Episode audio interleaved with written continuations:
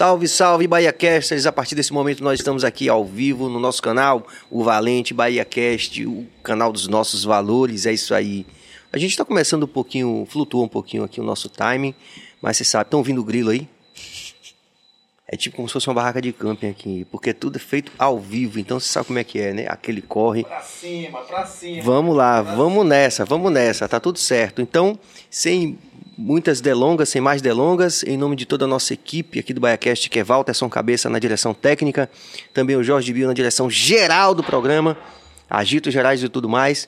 É, eu tenho a honra de receber aqui é, essa cantora, compositora, advogada também, essa menina do bem, que está movimentando também a cena alternativa aqui em Salvador, né? A música independente. É, o nosso salve, a nossa energia positiva e o nosso agradecimento já, desde já, à nossa Indy. E a Indy? Ah, que massa, Serginho. Boa noite para você, boa noite para a equipe que está aqui fazendo essa transmissão acontecer. Cabeça, Bio, Marco Senna está é, aqui também. Já vou falar dele. boa noite para a galera que já está online assistindo a gente, né? Que vai, vai participar desse bate-papo aqui com a gente. Queria dizer que eu estou muito feliz de estar aqui. Que espaços como esse são muito importantes para a música independente de Salvador. É, e que eu fiquei muito feliz quando eu vi a pluralidade dos artistas que tem rolado aqui. Isso é realmente bonito. Quero parabenizar você e a toda a equipe pela iniciativa e por tirar essa ideia do papel. Porque o que a música independente precisa é que as ideias saiam do papel. Sem dúvida. E a Indy veio aqui também muito bem acompanhada, a gente usando uma expressão do, do Lulu Santos, com o auxílio luxuoso do Marco Senna, que está aqui com a guitarra na mão, que é também um grande baixista, produtor musical, um cara que tem também sua história, já o seu nome já inscrito na música, que é feita a partir da cidade de Salvador, não somente na cidade de Salvador, mas a partir da cidade de Salvador para o Brasil. E a gente está muito feliz de receber, porque somos amigos de longa data também. E ele está aqui e veio dar o seu axé também aqui. Quis, Produtor também. Hã? E que quis fugir das câmeras. Deixa é, ele quis fugir das claro câmeras. A gente queria colocar ele aqui, mas ele. Salve! Exatamente. Ele, ele é o que a gente chama de low profile, né? Então, tá tudo certo, porque é um pertencimento aí de muitos anos, de muitas décadas de amizade. E ele vai tocar também dali mesmo e vai também resenhar, também fazer qualquer comentário dali também. Tudo certo. Então, em nome dos nossos anunciantes, dos nossos patrocinadores e apoiadores também, vamos lá, Sampaio Sabores é, a cabeça já tá colocando ali na tela. Mas eu acho que eu sei tudo, acho que eu sei tudo. É porque cada dia tá chegando mais um, o que é muito positivo. Então a gente tem o Sampaio Sabores, muito obrigado Pedro e toda a equipe, a partir da República de Brotas fazendo um, um hambúrguer gourmet da melhor qualidade, que todos os convidados aprovam, viu, Indy? Ó. Oh. É, 100% de aprovação daqui a pouco. É, e também a gente tá com o pessoal da Zion fazendo marketing digital. A Carpon também é, vestindo a gente. Hoje eu até tô de Carpon aqui. Carpon e também com, aqui com a Crônica aqui também. Mandar um salve para Wagner, viu, Bill? Tá na hora da Crônica também vir fortalecer com a gente aqui, tanto na, na participação como também no apoio. Nosso doutor Enzo Querino é Querino Odontologia Especializada. Faltou alguém? Ah, sim, copo cheio, não podia deixar. Não pode. CTS. Ah, agora eu vou falar o CTS. O CTS é o mais novo, a gente está super feliz com mais essa parceria. CTS, Curso Técnico Salvador. Estamos montando uma campanha bem detalhada para poder a gente colocar aqui no início do programa, mas já estamos mandando o nosso salve e nosso axé. Então, vamos ouvir. Hoje é um bate-papo musical, então a gente vai ouvir e todas as histórias que Indy quiser contar. Vamos, vamos nessa. E vamos cantar também. Vamos nessa. Indy, vamos começar a pensar dessa perspectiva que, de repente, alguém que está vendo a gente não conhece a história toda, ou não conhece nada da sua história. Né? Então, legal aqui que a gente deixa aqui esse, né, esse mapeamento. Né? É, conta aí, como é que é o seu começo na música? Serginho, eu costumo dizer para todo mundo que eu canto porque eu escrevo. A escrita foi a expressão artista que chegou primeiro na minha vida, assim. E chegou muito cedo, assim, antes dos 10 anos ainda. Eu estava participando de concurso de poesia no colégio, esse tipo de coisa. E fui me afeiçoando muito, muito mesmo por escrever. Mas até então eu não tinha despertado nada para o lado musical. Minha família é de professores de um lado e funcionários uhum. públicos. Não tem ninguém da música na minha família. E olha que minha família é enorme mesmo. Tenho muitos tios, muitos primos, mas não tinha ninguém profissional na música, né? Eu tinha um primo que tocava violão, toca violão muito bem até hoje, estudou, mas que não era profissional da música. Então eu não tinha, não tive essa coisa de ter instrumento dentro de casa, de ter a vivência ali de, de, de alguém que instigou. Então chegou pela escrita, eu fui escrevendo, fui gostando de fazer poesia, de, de colocar as minhas, minhas narrativas, mesmo que infantis, né, no mundo já, meio que sem saber o que era aquilo. E aí, quando eu era pré-adolescente, assim, tinha uma festa em Aracaju, acho que você conhece o Pré-Caju. Sim. Pulei para Aracaju, mas não falei. Eu nasci em Salvador, mas fui morar em Aracaju muito nova. Com quatro anos de idade, eu já estava em Aracaju. E aí tinha uma festa lá em Aracaju, que era o Pré-Caju. E meus pais sempre gostaram muito de carnaval. Eles, tanto aqui em Salvador, eles iam, quanto lá em Aracaju, eles sempre iam para o Precaju. E aí eles passaram a levar a gente, porque lá tem, tem um esquema de uns camarotes que são alternativos, assim, a própria família ou amigos se juntam e conseguem erguer um camarote, porque lá a avenida é enorme, então tem essa, essa coisa extraoficial. E aí eu e meu irmão, muito novos ainda, eles levaram a gente, e aí passou o trio de Ivete Sangalo. Quando passou o trio de Ivete Sangalo, eu não sei dizer que ano foi, mas era na época que Pererê estava estourada. E aí, quando passou Ivete Sangalo cantando Pererê, eu vi a multidão com a mãozinha assim, ó, para um lado, a mãozinha para o outro. E eu fiquei vidrada, assim, tentando entender o que é que estava acontecendo ali. E foi dali que, que me despertou uma coisa que, mesmo muito nova, assim, eu olhei e eu fiz. Eu quero causar isso nas pessoas. Eu quero causar sensações nas pessoas. É, eu quero ser essa pessoa que causa sensações. E aí foi disso que eu comecei a despertar para a música. Aí comecei em casa a dizer que queriam um violão, queriam um violão, que queriam um violão. Aí, só que eu já tinha pedido um violino há pouco tempo, assim, acho que um ano antes eu tinha pedido um violino. E aí meu pai ficou nessa de não, ela pediu um violino, depois desistiu. Agora o violão não vai querer e tal. Mas eu sei que saiu a história do violão, né? Minha mãe recuperou um violão que tinha sido dela quando ela era adolescente, que até hoje eu tenho, isso não é meu xodó, o violão que eu mais pego para tocar em casa. E aí minha mãe recuperou esse violão, eu comecei a ter umas aulas com meu primo que tocava. E aí já veio muito forte de, poxa, o que eu escrevo pode virar música, né? Comecei Sim. a compor. Sim. Com 14, 15 anos ali. Muito antes de cantar. Muito antes de realmente querer estudar canto e tal, eu estava com violão, com a minha limitação dos poucos acordes ali, mas já conseguia colocar as melodias, encaixar na harmonia ali e compor. Então comecei a compor nessa fase, assim, 14, 15 anos. Quando chegou com 16, eu participei do meu primeiro festival de, de música autoral, que foi o SES Canção, lá de Aracaju. E aí participei com essa música e, e aí a coisa da música já veio muito forte para mim, assim. Eu quero fazer isso da minha vida, eu quero fazer isso da minha vida, eu quero fazer isso da minha vida. Só que eu não conseguia enxergar muitos caminhos para isso lá em Aracaju. E aí eu comecei a me interessar por voltar para Salvador, já para buscar esse caminho. Só que aí chegou a época de vestibular e lá em Aracaju é, era bem começava muito cedo. A gente, eu comecei a fazer vestibular com 15 anos, porque lá você fazia uma prova no primeiro ano, uma prova no segundo ano, uma prova no terceiro ano, somava a pontuação para ver que curso você conseguia ou não. E aí eu decidi que ia fazer vestibular aqui também, já para tentar voltar para cá. E aí aquela coisa de ensino médio, a indecisão, que curso que vai fazer. E aí eu pensei em fazer música, aí che chega a pessoa, mas não faça isso. a mas música faça, é muito difícil. Mas faça um curso mais tradicional. Você pode ser cantora sem, sem se formar em música e tal. E aí você escolheu, foi você que escolheu direito? Então, aí eu fui fazer teste vocacional. fui na psicóloga do colégio fazer teste vocacional, deu primeiro lugar disparado música, segundo lugar musicoterapia, terceiro, terceiro lugar do jornalismo, que hoje é uma coisa que eu me interesso muito, mas na época a minha cabeça de adolescente não conseguia entender o que de fato era o jornalismo. Quando eu pensava em jornalismo, eu só me imaginava toda envelopada, não que no direito a gente não fica envelopado, porque fica, mas eu só me imaginava só me imaginava toda envelopada, sete horas da manhã, dando notícia ruim. Na minha cabeça sim, era isso. Sim. E hoje eu entendo que é muito mais. E me afeiçoou muito pela área de jornalismo de comunicação. E aí, depois disso tudo, tinha direito. Aí eu olhei e fiz, ah lá, direito, né? Direito, tem direito autoral dentro do direito, né? Já nessa época você já pensava? Já nessa época. Isso foi de 16 para 17 anos, escolhendo o curso.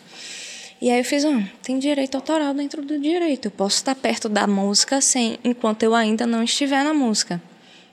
Mal sabia eu que direito autoral é uma matéria só de um curso de cinco anos e que em muitos cursos de direito nem tem. E na UFBA mesmo, que foi onde eu fiz faculdade optativa, então é realmente. Bem pequeno. É, uma parte muito pequena do, do todo do curso, né? E aí fiquei nessa de querer vir para Salvador, decidi que ia fazer direito nesse, nessa lógica adolescente aí. E aí fiz os vestibulares, é, passei no vestibular daqui. E aí falei para os meus pais, ó. Tô indo. Tá na hora. Meu pai ainda tentou me convencer ali, fez, não, mas você, você também passou no daqui, faça a sua faculdade aqui, e depois da faculdade você vai. Eu fiz, não, pai, porque eu preciso começar a fazer contatos, eu preciso começar a me envolver com o meio, eu preciso começar a me envolver com os movimentos. Não dá para pensar em começar depois da faculdade. Nisso eu vim para cá, né? Saí da casa dos meus pais aos 18 anos, vim morar aqui. Fiz meu curso de direito na UFBA, mas o tempo todo com a cabeça na música ficava. E a, a, faculdade de Direito da UFBA é de frente para de música, né? Sim, é sim. Graça Canela ali. Uhum. Então ficava na janelinha olhando assim. Tipo, o paraíso está ali, né? Tipo, poxa, será que eu não devia estar ali do outro lado? E aí fui buscando, comecei a fazer os cursos de extensão da própria UFBA, né? Fiz a extensão. De música? Fiz a extensão em canto lá na UFBA. Ah, sim. É, tinha parte de teoria, tinha parte de canto. E comecei a me movimentar, né? É, comecei a, a fazer participação em alguns bares com um amigo de meu pai que, que tocava em bares aqui. É, comecei a me juntar com amigos para fazer som. Aí teve um princípio de uma bandinha de forró pé de serra. Hum. Teve o princípio de uma bandinha de reggae. Mas tudo muito entre amigos. Tudo de forma muito...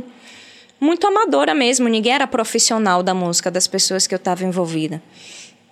É, aí cheguei a ter um, um, um, projeto também que era de axé mais romântico, assim, que foi a, a, banda Levada Litoral. E teve um parceiro meu, Ricardo, que deu um super apoio nessa fase, assim, foi muito massa. Fui tendo algumas experiências mais de forma amadora. E chegou um ponto da faculdade que ficou completamente insustentável ter qualquer contato com a música, porque eu morava sozinha, eu precisava estagiar, eu precisava dar conta da faculdade. É, então, não tinha, não tinha espaço mesmo. Eu lembro que nos dois últimos semestres, assim, no, no nono e no décimo, veio a OAB e TCC em sequência. Então, eu tinha uma rotina de sete, Sim, sete horas ir para a faculdade, até uma. Aí entrava no estágio duas da tarde, ficava no estágio, estágio de duas às oito. Eram seis horas. Aí pegava o buzu, voltava para casa, ia tomar banho, comer alguma coisa para começar a estudar para a OAB e no outro dia tudo de novo. E nesse período eu acabei perdendo muito, muito mesmo assim o contato com a música. Foi uma fase bem difícil, né, logicamente, mas deu tudo certo, me formei. Comecei a advogar no escritório que eu estagiava, que eles me deram essa oportunidade de continuar lá. E quando eu me formei foi que eu realmente comecei a dizer, bom, cumpri uma etapa que eu achei que precisava cumprir na minha vida. O que é que eu faço agora? E aí comecei a ler muito sobre o mercado da música, é, comecei a ler muito biografia de artistas, voltei a compor, a coisa da composição veio bem visceral, assim. Só que eu estava numa fase que eu ainda não, não entendia o que eu queria fazer, assim, como artista. E aí eu fiz, ah, vou começar a postar uns vídeos na internet. E engraçado que eu comecei a postar e muita gente achava que eu já estava me mostrando ali. E na verdade, eu estava tentando me descobrir. Então eu postava uma coisa mais reggae, eu postava uma coisa um pouco axé, eu postava uma coisa mais MPB, eu postava uma coisa mais pop. E aí eu ia me enxergando Sim. onde é que eu me sentia bem, onde é que eu me sentia à vontade. E ouvindo também das pessoas, pô, não achei que sua voz combinou muito com esse estilo, não acho que é muito sua cara, pô, sua voz ficou muito legal nisso aqui. E aí eu fui juntando as minhas percepções com as percepções da galera que estava assistindo o vídeo, aos vídeos.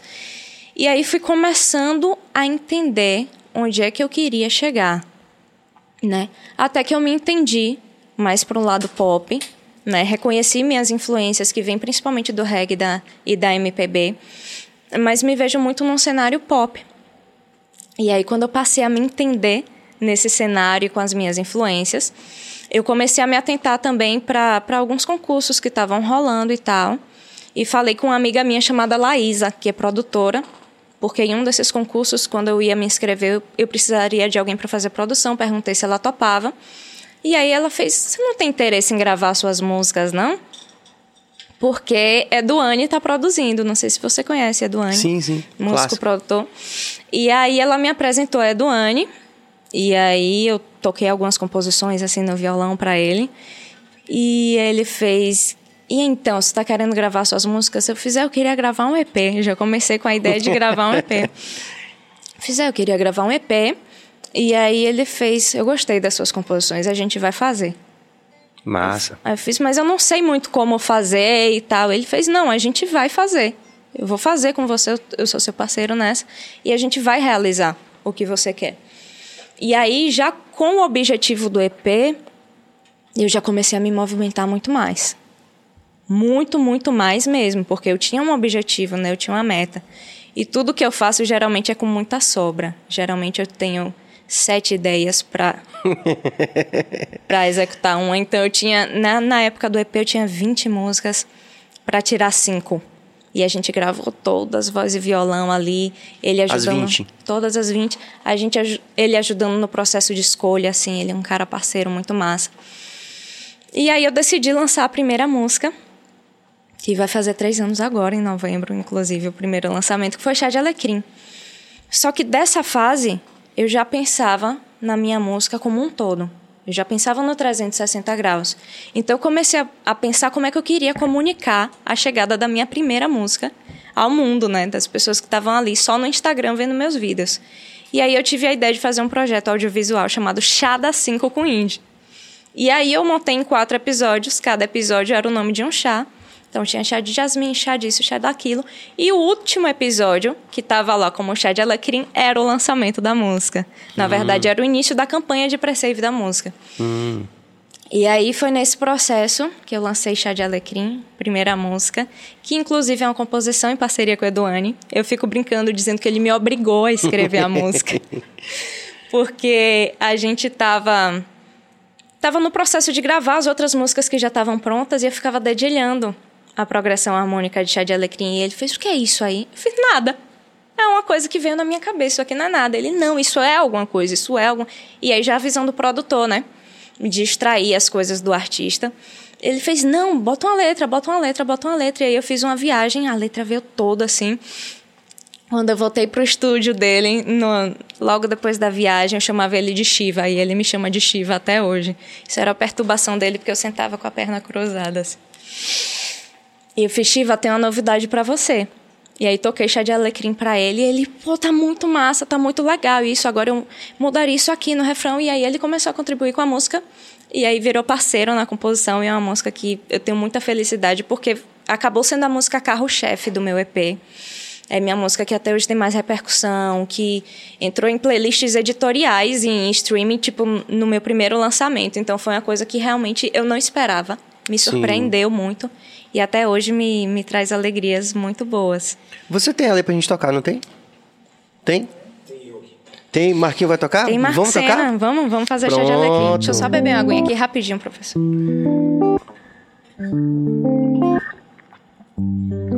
É isso aí, rapaziada. E se você tá ligado nessa proposta, você já sabe, você pode se inscrever no canal, você pode ativar o sino, você pode comentar, você pode dar like e também você pode interagir. Indy tá aqui pra contar tudo pra gente mais um pouquinho. Vamos que vamos.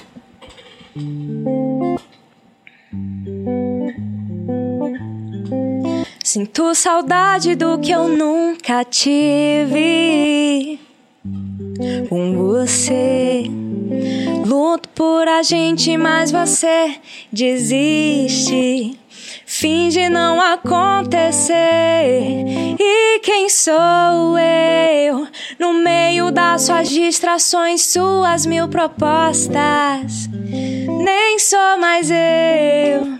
Tentando te atender e descobrir suas respostas. Vai chegando mais perto de mim. Chocolate com chá de alecrim. Procura motivo, briga comigo, sente que eu não tô afim. Vai tentar compensar com ternura o tempo que eu não fui sua. Pergunta baixinho qual caminho pra me resgatar. Ah, a gente nunca mais viu o pôr do sol. Um pé na areia, deitado na esteira, sem hora pra acabar. A gente nunca sabe o que é melhor pra nós. Um clima de frio, um filme um vinho até o sol. A gente nunca mais viu o pôr do sol. Um pé na areia, deitada na esteira, sem hora pra acabar. A gente nunca sabe o que é melhor pra nós. Vai chegando mais perto de mim, chocolate com chá de alecrim. E geral no estúdio aí. Muito bom. Que bonita essa música aí já foi, já tomou uma dimensão que você não esperava. Tipo, era o, o começo, né? Pontapé Exatamente, inicial. foi o pontapé inicial. E aí ela começou a ter uma repercussão muito legal. Eu fui lançando, a, fui lan, lancei mais uma como single, depois lancei o EP cheio porque eu sentia a necessidade de nesse primeiro momento experimentar. E eu achava que nesse momento experimentar em um em um conjunto faria mais sentido do que experimentar cada single. Então tem uma música que caminha um pouco mais pro reggae, tem Chá de Alecrim que eu considero a música mais pop do EP. É, tem Mapa Astral, que é uma música no colele que o pessoal costuma gostar muito. E aí lancei o EP. Logo após o lançamento do EP, um empresário, aqui da cena, que é... Defeitos especiais aí, cabeça É, está testando. Tem uns efeitos aqui rolando. Pronto, vamos de novo. Um empresário aqui da cena, que é Maneca Reis, estava me acompanhando no Instagram há algum tempo, me chamou para trocar uma ideia e tal. E a gente passou um tempo trocando ideia. Eis que ele me apresenta a Marco Senna. Tá aqui o grande Marco Senna, tá aqui com a gente hoje, fez esse som aí de guitarra semiacústica aqui acompanhando o indie. Pois é. E aí ele me apresentou a Marco Senna. Na verdade, Marco Senna foi convocado para me avaliar naquele momento. Olha a função. E aí é, a gente trocou essa ideia. Depois é, eu e Maneca decidimos não, não fechar o um negócio, né? A gente tinha objetivos um pouco diferentes naquele momento. Mas Marco Senna ficou na minha vida a partir desse momento, que foi logo depois do lançamento do EP, assim apareceu na minha vida falou: Menina, eu acredito em você, acredito no que você está querendo fazer, acredito na vontade que você me mostrou.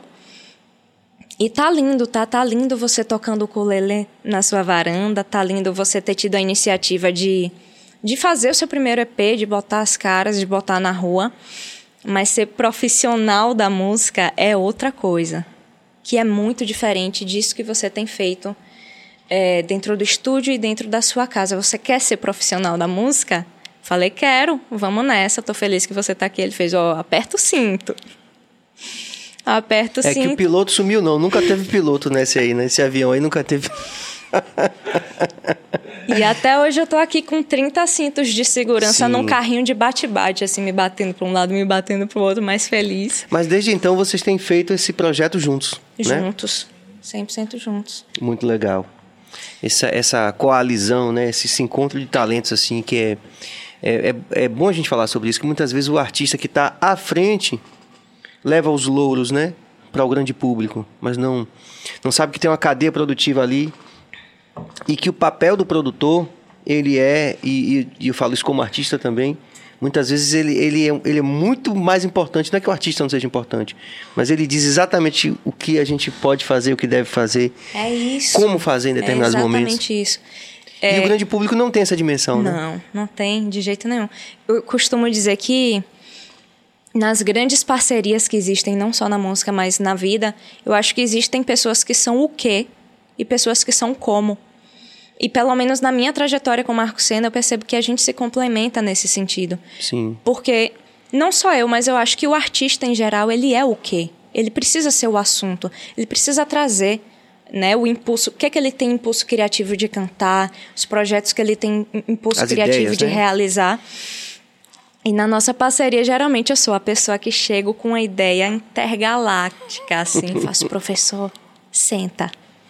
Você não sabe o que eu pensei. E aí falo, falo, falo, falo, falo, ele fica aqui, ó. Hum. Tá. Aí depois que eu falo tudo, ele vem. Veja bem, menina Indy. Essa parte aqui a gente tira. Essa parte aqui não é tão simples quanto você imaginou, mas dá pra fazer. o caminho para essa parte aqui é esse, e essa outra parte aqui, respire, não tá na hora. Estude mais um pouquinho, amadureça mais um pouquinho. E essa segurança é muito massa também, porque às vezes no início é muito difícil a gente tatear. Em meio aos nossos sonhos, a gente tatear onde é que a gente pode botar o pé. E ter uma pessoa experiente do lado para dizer, pô, não acho que é isso. Não acho que é esse caminho, não acho que é por aí. Traz... Veja, veja isso daqui também, o que, que você acha? É, trazer isso. alternativas, né? Que Sim. é uma coisa que a gente se complementa muito nas ideias, né? Eu falei que geralmente o impulso criativo vem de mim, mas é ideia o tempo todo, a Sim. ponto de a gente não conseguir separar as ideias, o que Sim, não sim. separa mais o que foi ideia de quem, é um todo. Mas aí vocês também já começaram a compor juntos também? Sim, sim. Você é uma ideia disso. É, Eu sou uma dessas. inclusive a música que, que o Adão fez participação, Sim. que vocês gentilmente, vocês gentilmente fizeram participação, é uma composição em parceria nossa, Pronto. que é Todo Mundo Eleva. Fico muito feliz. Eu acredito muito nessa confluência de energia, né? Minha vida toda eu vivi com essa perspectiva, né? E sempre pensando assim, você realiza, já é uma grande vitória, né? Mesmo porque... E aí tem a ver com o que você falou mais cedo, que é, é começar hoje numa cultura online, por exemplo, comparando com a turma do rap que está vindo aqui, né? Tal, você é jovem, mas eles são mais jovens ainda. Então, mas mesmo assim, como você falou, tem aquele momento que surge uma grande ideia, mas que ainda não é o momento. Sim. Então, por exemplo, aquele trampo que você fez com, com o Rick Bonadio, como é que foi aquilo? O- Qual era o, eu vi, não, não, não vou saber exatamente como foi, mas foi uma coisa, porra, Rick Bonadio, como foi isso? Então, é, é, ali foi um projeto chamado Mentoria do portal Popline. O Popline é um portal muito interessante, traz muita notícia assim diariamente, muitas vezes por dia, inclusive. Eu fico fico impressionada realmente com a consistência, com a constância que eles têm. Eles são um portal só de música e eles promoveram um projeto chamado Mentoria, que era é apresentada por Pamela, a jornalista que representava o, o Popline, e tinha a participação de Rick Bonadio e de Camila Fialho, que também é um grande nome do mercado. E aí cada artista se inscrevia, eles faziam uma seleção, e os artistas que eram selecionados participavam de uma live de 20 minutos com os dois, para falar sobre o seu trabalho, tirar dúvidas, receber orientações. E aí eu vi, Marco viu, me mandou o link. Eu já fiz a inscrição porque eu sou a pessoa que planta, viu, Serginho? O que tiver, você coloca lá. o que tiver que faz sentido, né? A Sim. gente também tem esse cuidado Sim. de não ser arroz de festa e se meter Entendi, em qualquer entendi. coisa que. Mas assim, de coisas interessantes, você Mas acredita que, em tudo. Tudo que eu sinto que tem a ver com a minha narrativa, com a minha música, eu faço, eu me inscrevo, eu vou, eu movimento muito, muito, muito mesmo. É, é o dia inteiro pensando, buscando oportunidades, buscando pessoas, buscando um monte de coisa. E, E, aí, tinha muitos inscritos? Devia ter eu bastante, não né? sei dizer. Eu acho que... Brasil se- todo? se- Mas era, era nacional. Se eles divulgaram, eu não vi. Você viu alguma coisa, professor? Eu sei que era nacional, né? De Salvador, eu não sei se chegou a ter outro artista, mas eu fui a primeira artista selecionada de Salvador para participar. Que já foi um... Já foi um. Eu não estava vendo ninguém de Salvador, né? E assim, mesmo que eu ache que eu não tenha tanta chance, eu faço, eu me inscrevo, eu vou. E aí um dia eu estava em casa, telefone toca. Aí era o pessoal do Popline dizendo que eu fui selecionada para a live de mentoria, que era no dia seguinte. Eu, hã? Mas amanhã já? E aí me explicaram tudo como era, que eu ia, tocaria uma das minhas músicas, que eles recomendaram que fosse a música de, de trabalho, que na época era Todo Mundo é Leve, por sinal. E aí falaram que eu poderia fazer perguntas e que eu também seria questionada pelos mentores sobre o meu trabalho. E aí liguei já para Marco Sena, professor, você não sabe. A gente foi aprovado no, no mentoria do Popline, a live vai ser amanhã, não tô acreditando. Ele, mas por que não tá acreditando? Não sei por que você não tá acreditando. É, tô vendo ele falando aqui. Dois meses e meio, dois anos e meio trabalhando. Indy, Sim. eu não entendi por que, que você não tá acreditando. Eu fiz, não, não é que eu não acredito em mim, mas é porque eu, eu planto tanto que já tinha saído do meu radar essa inscrição, assim, sabe? Eu já tava no lugar E de... também, assim, recuperando aquilo que eu falei no começo, quer dizer, quando você estabelece essa relação direta com pessoas que são é, figurinhas carimbadas do mercado, assim, pô, é amanhã, quer dizer, é um É. choque meio emocional, assim, tipo, Exatamente. Caramba. E, e Bonadil tem uma fama, né? De, Sim. de ser uma pessoa dura, de. Sim. né? E eu fiquei, eu confesso que eu fiquei meio receosa, assim, tipo, ai meu Deus. Mas. como foi? Bom, Ele foi duro, ele... não. Foi, inclusive, a pessoa que mais me surpreendeu, assim, na live. É, eu, como eu falei, eu tomei esse susto inicial, mas se tem uma coisa que eu acredito muito, Serginho, muito no meu trabalho, é que eu acredito no que eu tenho a dizer, sabe? Eu acredito muito. Chega, eu fico séria pra falar isso. Eu acredito muito no que eu tenho a dizer. E geralmente quando eu falo do meu trabalho eu tenho segurança, porque eu sei o que eu quero dizer, eu sei como eu quero dizer, eu sei pra quem eu quero dizer. Então, depois do susto inicial eu passei assim, fiz, cara, você vai lá. Se se alguém for duro com você, é, você vai vai ficar na sua, vai continuar a fazer seu falar sobre suas coisas, você sabe falar do que você ama e do que você está trabalhando para fazer. E aí quando chegou na live, eu naquela expectativa assim, né, de como é que ia ser, como é que ia começar, vem Henrique Bonadio, super gentil comigo, falando: "Nossa, o Fabinho, baterista da banda Maneva, me mandou um direct dizendo que adora o trabalho da Indy. Eu fui ver, as composições são muito legais. E eu assim na cadeira, ó. Só pensando o que é que tá acontecendo aqui. E ele foi incrível, incrível, incrível, incrível comigo do começo ao fim. Foi construtivo na parte que pôde ser, né? Fez observações, é, me aconselhou a não fazer coisas que eu estava pensando em fazer. Do tipo, Do tipo, eu tava. Eu falei que eu, que eu faria um financiamento coletivo para gravar um álbum. E a opinião dele e de Camila Fialho também foram de que eu não gravasse o álbum nesse momento, de que eu trabalhasse mais em singles. Então, sempre tudo que eles quiseram pontuar, eles pontuaram, falaram sobre a minha imagem também, que eu precisava dar mais uma atenção à minha imagem. Então, como eles- assim? Cami- Camila Fialho achou, usou um termo que eu achei muito engraçado. Ela falou: precisa dar uma artistada, assim. Muito fofa, ele falou.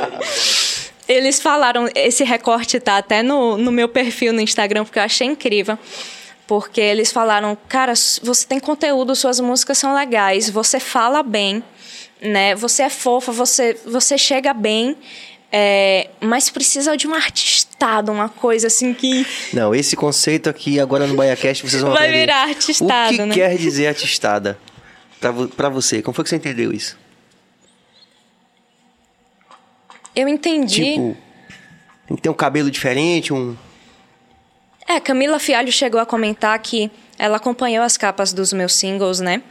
E ela chegou a comentar que achou que quando eu cortei o cabelo já trouxe um ar mais artístico. Eu tinha um cabelo bem grande e claro, assim, era tipo o cabelo meio surfistinha Como é mesmo, claro, assim. você pintava o cabelo? Não. Não, Era de, de sol. Mas era aquele cabelo que começava escuro, assim, e ia clareando Ah, nas tá.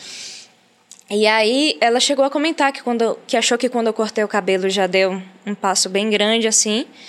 Mas eu entendi a artistada como olhar para a imagem com o mesmo profissionalismo que eu estava olhando para minha música, porque até então eu não estava. Eu me preocupava com o que eu podia, sempre que eu podia.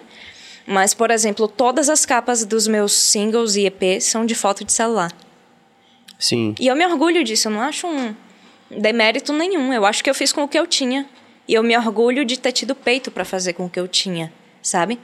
É tirando a nossa capa, que foram nossas caricaturas fofas ali, que eu adorei. que foi um ilustra. Todas as outras capas foram fotos de celular. É, em alguns singles. Mas, e- e até meio tendência, né? Tipo, Márcio É. Lançou as últimas coisas de Márcio eu sei que foram fotos de celular. Teve uma, um- uma foto que ele tirou na Holanda que não tinha nada a ver com música. Tipo, você tirou uma, uma foto na rua e falou, ah, isso vai ser a capa. É, Sim, mas. a- e às vezes, assim, não é o, a ferramenta que você usou. Sim. A questão não, ah, não foi Talvez o que... Não foi tanto o assim, celular, foi o fato de eu não ter tido tanto cuidado com a parte da imagem como eu tive com a parte da música. Sim. Uhum. Eu entendi a artistada dessa forma. Né? Então, foi uma experiência incrível a mentoria do Popline, assim. Camila Fialho foi que chegou com o pé na porta, né? Ao contrário do que do que eu esperava. Eu esperava mais esse pé na porta de Rick. Ela começou a live comentando assim, porque eu falei, né, que eu era uma artista que me entendia dentro de uma linguagem pop, com influências principalmente do reggae e da MPB. E ela chegou assim: o que é pop para você? Eu, eu não estou entendendo você como um artista pop, o que é pop para você. Só que ela estava mais no lugar do pop que ela trabalha, né? Que foi a Anitta, que foi um produto dela, Lesha, essa vertente do pop. E aí eu expliquei para ela que a linguagem pop que eu me referia era da música que se pretende popular e acessível. E que a linguagem pop estava na composição, nas melodias simples, no refrão que se repete. É, como eu falei, a minha, o meu lado mais MPB não vai pro eruditismo, não vai para não complica, não sofistica não complica. demais. Assim como o meu lado reggae não vai pro roots. Então, são influências que se juntam e, e, e, e são revestidas de uma linguagem que se pretende popular. E aí eles entenderam e tal. O Bonadil até. Depois que você falou, desculpe, eu fico, fico ansioso Imagina. aqui, porque depois que você falou que ela foi produtora de Anitta, eu tava, comecei a ficar com medo do que, é que ela considera pop. É porque o pop. Por quê? O pop deles lá tá muito relacionado ao funk, sabe? É. Tá sendo feito. Não, e tipo assim, e, e, e, às vezes e às vezes posturas Sim. pop, sim, né, que não sim. tem nada a ver com a música. Aí eu fiquei com medo da tatuagem, da história da tatuagem lá. É, cara. Da tatuagem? É. Daquela tatuagem lá. Ah, da sim, sim, sim, sim, sim. Porque tem Tudo aí, bem. porque aí tem lugares que a gente Entendi realmente agora. não É, individualmente, individualmente a gente pode dizer assim, aí eu não vou, né? Tipo, É, e, mas depois que eu comentei isso, assim, que eu, que eu expliquei para ela por que eu me, me compreendia como artista pop, ela entendeu e, e Bonadio também complementou muito bem. Ela falou, ele, eu lembro até que ele comentou, a Vanessa da Mata é MPB, mas a gente pode considerar um artista pop. Lulu Santos é Plenamente. pop, muita gente é pop, sabe? Uhum. Que não tá no eixo do pop Anitta. É, eu lembro de Caetano Veloso na MTV, inclusive bastante inflamado, Marquinho deve lembrar também, ele respondendo a alguém que o modelo do, do, do, do programa era tipo assim, você não ouvia quem perguntava, só quem... Aí ele, aí ele respondendo inflamado para alguém assim, olha, olhe, eu sempre quis que minha música vendesse igual a Rolling Stones, eu só não achava que tinha que ser mal feita para isso. Nossa. Isso é pop, Nossa. É. não é? Você pode ter uma Exatamente. música que, como você falou, que você sabe exatamente o que você quer dizer, tudo isso que você falou, tudo certinho, isso é pop, né? Só que isso do seu jeito. Pode ser de um jeito completamente distinto de Anitta. Tô falando de Anitta com todo respeito, como referência de sucesso absoluto. Sim. Né? Enfim. E isso que você comentou de do seu jeito é uma coisa que me, me dá muito orgulho, assim, porque dos, do feedback que eu recebo sobre as músicas que eu lanço, uma das coisas que eu mais ouço é indie, tem sua cara, não parece alguém. Né? O professor também já falou isso para mim com relação à composição. Ele falou: você tem seu jeito de falar sobre as coisas, você tem seu jeito de compor, você tem seu jeito de falar. Você não está buscando ser alguém. Você está buscando dar arte ao que você quer colocar no mundo. E isso é uma coisa que me orgulha, sabe? Do que você comentou isso de é do um seu muito- jeito. E é muito o mais seu pop, difícil, cara. É. né? O seu e é pop. muito mais difícil, assim, né, Marquinhos? Essa discussão que, inclusive, a gente pode de- depois fazer uma mesa redonda aqui e chamar de repente que Bonadil vem também, né? é, tem até uma história engraçada com ele também, mas não vem ao Ele caso. foi massa, ele foi muito massa Enfim, comigo. mas assim, muito veja. massa mesmo. Tem um lado do empreendedor, desculpe, tem um lado do Fica, empreendedor. sim. Fale aí, cara. Cadê? É. Sim, pronto. É isso, teve na, na live também, eu tive, tive a oportunidade de mostrar como eu, venho, como eu venho colocando os meus projetos na rua, né? E, e Camila Fialho fez um elogio que foi muito legal também, porque eu estava vestida com a camisa da música Por Nós, que foi uma música que a gente fez. É, é composição minha com Marco Senna também. Foi o meu primeiro single lançado com ele como produtor depois do EP. E a gente resolveu fazer a camisa da música e vender as camisas para financiar a gravação de Todo Mundo Leve, que foi a música que a Sim, gente fez sim. juntos. E quando eu contei isso no Popline, Camila Fialho fez: Nossa, você começou do jeito certo. Você começou empreendendo, você começou fazendo o seu negócio girar. E esse pensamento empreendedor foi uma coisa que eu, eu já comecei com ele, assim, sabe? Quem me conhece um pouco mais de perto sabe que eu sou uma pessoa muito flow. Muito, muito do que vem na hora, muito das intuições. Mas na arte eu percebi de cara que a gente precisa entender o momento do flow. Então, assim, eu acho que na hora de compor precisa ser genuíno. Precisa ser o que você quer colocar no mundo. precisa para mim, né? Existem compositores profissionais que compõem com tema determinado, compõem Sim. para finalidades específicas e é super Tudo certo, válido. né? É. Mas para mim o flow na hora de criar ele cabe muito bem. Mas uma vez que você criou uma coisa que você entende que é genuína, que você arranjou aquela música, né, você em parceria, né, com, com as outras pessoas ou os produtores arranjaram, a música tá feita, a música tá arranjada, a música tá gravada de uma forma que te representa, que você diz, eu sou capaz de defender isso aqui. Sou capaz de subir num palco e cantar isso aqui. A partir desse momento, você precisa pensar no outro lado. Afinal, você quer que sua música chegue para as pessoas. Então, a música tá pronta desde o meu primeiro EP. Eu pensei em tudo, em pré-lançamento, em como eu ia divulgar. O lado business da coisa. Eu pensei no lado business pro meu tamanho, né? Não Sim, tô falando claro, de, claro. de nada estratosférico. E assim, tanto isso estava na minha cabeça que meu EP se pagou. Meu EP se pagou com dinheiro de streaming e direito autoral. Tipo, ele vai fazer. Ele tem dois anos agora, a Chá de Alecrim vai, vai fazer três, e ele se pagou. Claro que eu também tive apoio de muita gente nesse processo, né? O pessoal do Ampera, que foi onde eu gravei, deu uma força, fez uma condição especial, porque talvez eu não conseguisse gravar cinco músicas. Aí ia virar um EP de três. Ele, não, vamos fazer virar cinco. É, eles são os queridos, né? né? Eles são, foi Luizinho e Rafa deram uma super força. Eduane também, né? Foi super parceiro mesmo, sabe, em tudo. E aí eu falei desse lado empreendedor que já chamou muita atenção, principalmente de Camila Fialho, né? Porque ela tem até acho que curso sobre mus- music business e foi uma coisa que chamou bastante atenção assim da, da mentoria, mas foi um momento muito especial. Ah, sem Muito dúvida. especial E aí mesmo. tá lá no seu Insta também, a rapaziada pode conferir. Pode, pode conferir lá. A íntegra da mentoria tá no Instagram do Popline, mas tem dois recortes bem legais assim no meu, no meu Instagram que dá para ter uma, uma ideia. Pronto. Vamos a algumas interações aqui, Cabas? Vamos, está rolando aqui. Já tem uma aqui na tela, já vou ler. Jefferson Luiz, muito obrigado pela interação. Professor Marcos Senna tem que aparecer na cena também aí. aí Daqui a pouco ele Jefinho, chega. Jefinho é um queridaço, é um, um dos músicos que está comigo há mais tempo. Desde a época de Eduane, ele, ele já gravou Chá de Alecrim, minha primeira música, e ele permanece até hoje, é um parceiraço que tá colado comigo e com o professor para tudo, assim, um cara incrível. E que, além de tudo, agora é meu professor de violão também, um professor Pronto. muito bom. Vamos lá, mais interação, Cabas. Maria Midledge. Eu não sei se eu acertei falar, é isso mesmo? Midledge. Hum? Midledge. Midledge. Ninguém chega a lugar nenhum sozinho. Ubuntu. Muito bem. Maria Jesus, BahiaCast, parabéns pela live. Indie é simplesmente incrível. Muito obrigado. É. Tem algumas, tá rolando, tem algumas aí. Aí Cabas vai. Quer muita coisa é, ali. muito relacionado ao momento que vocês estavam falando. entendeu? Então. Tem muito comentário relacionado, então Ah. já fica fora do tempo, assim. Pronto. E aí, é, essa, essa, essa, essa experiência, né? A gente estava falando em off sobre essa coisa de você.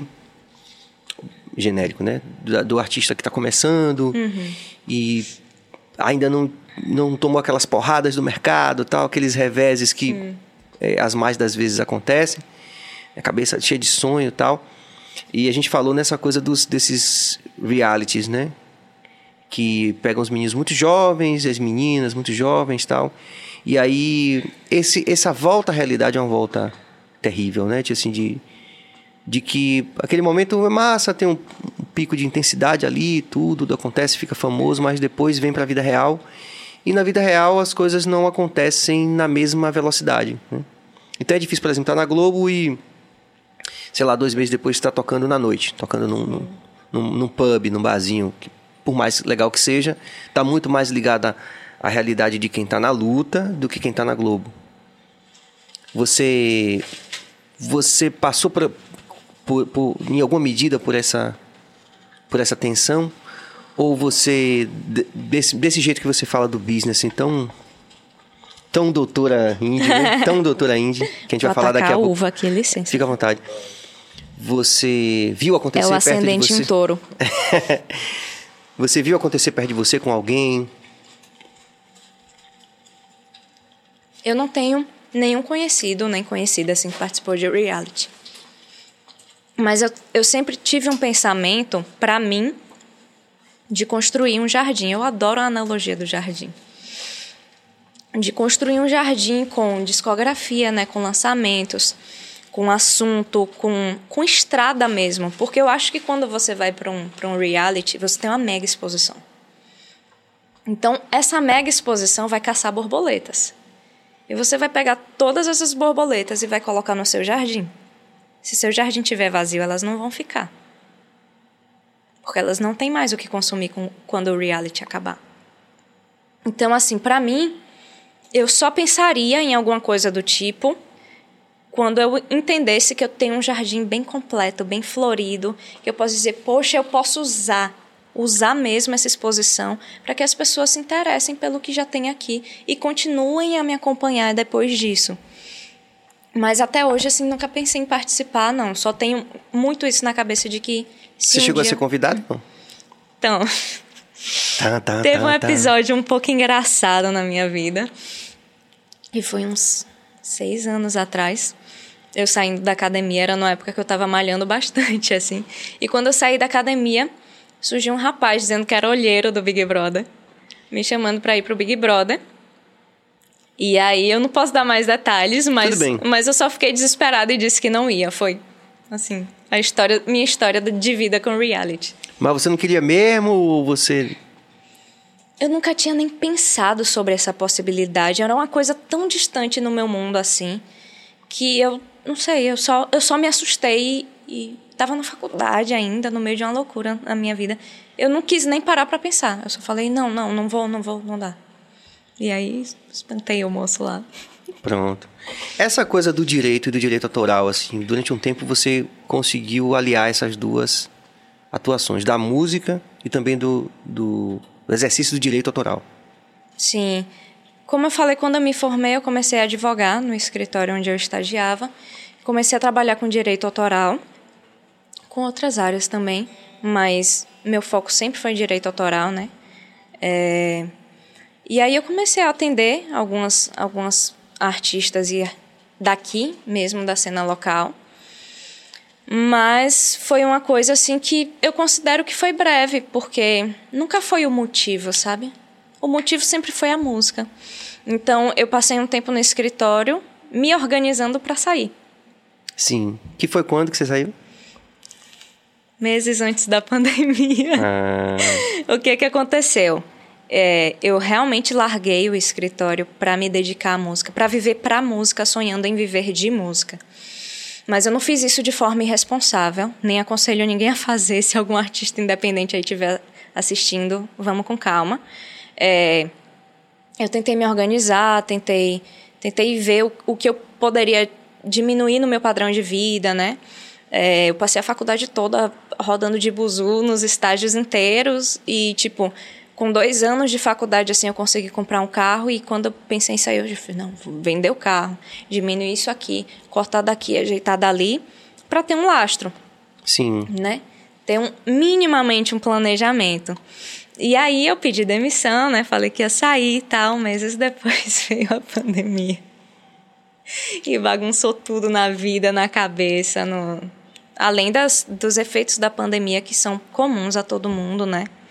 esse caos que a gente viveu, esse luto que a gente ainda vive. Né? A gente vive há um ano e oito meses em luto, o que é muito triste.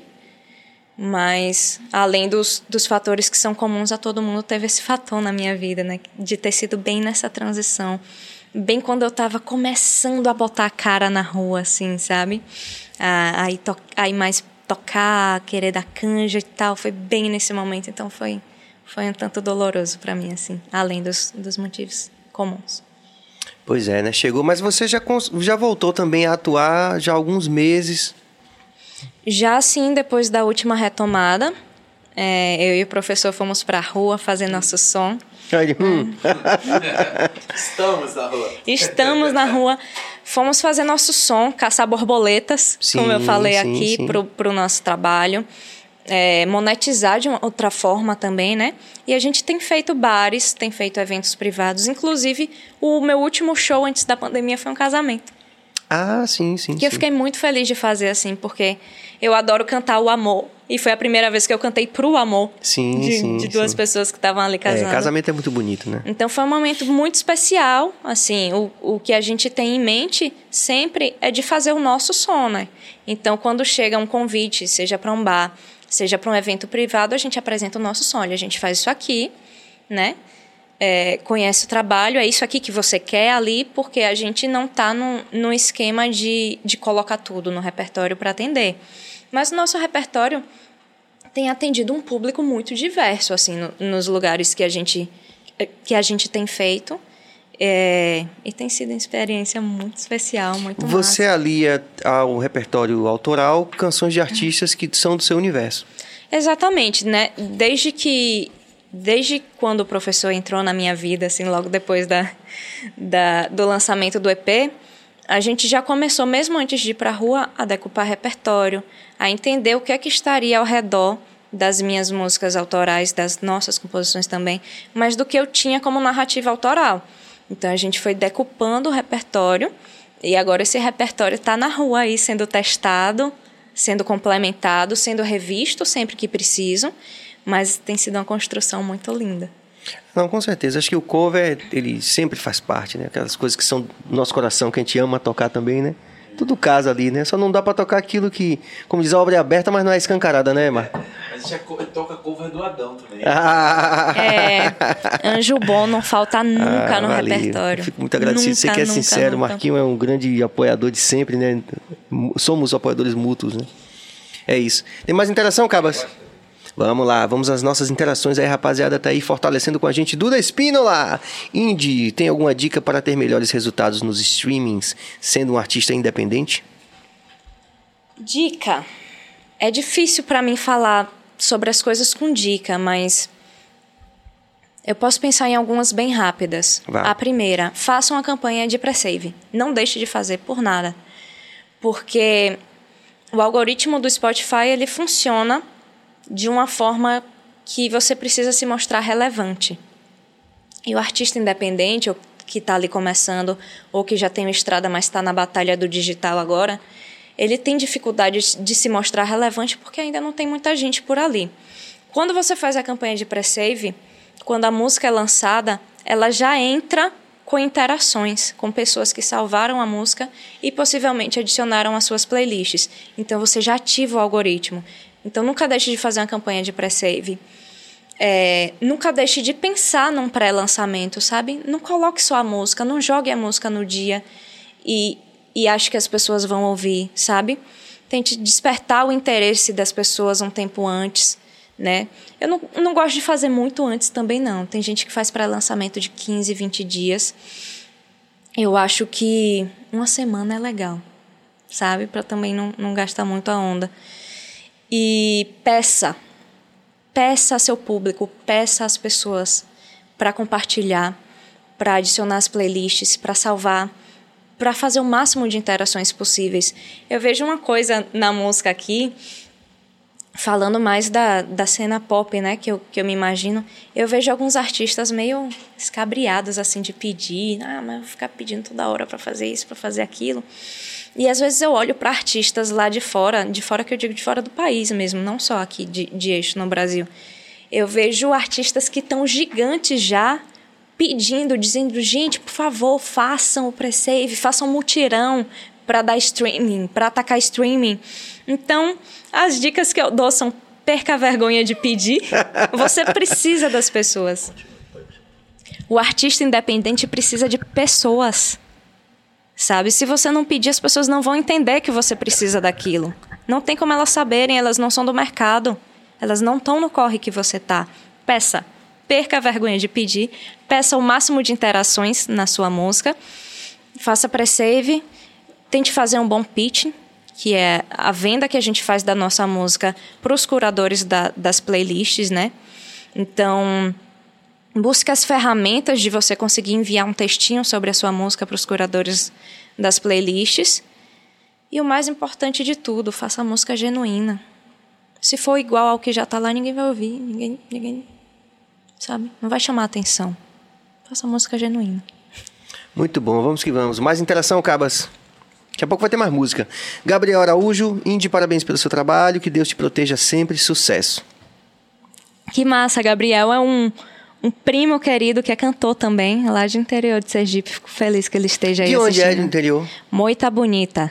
Moita Bonita. Já tocou em Moita Bonita? Rapaz, não. não Moita É Bonita. pertinho de. Itabaiana. Sim, de Itabaiana. Itabaiana, geralmente sim. as pessoas É, conhecem por aqui. Com certeza.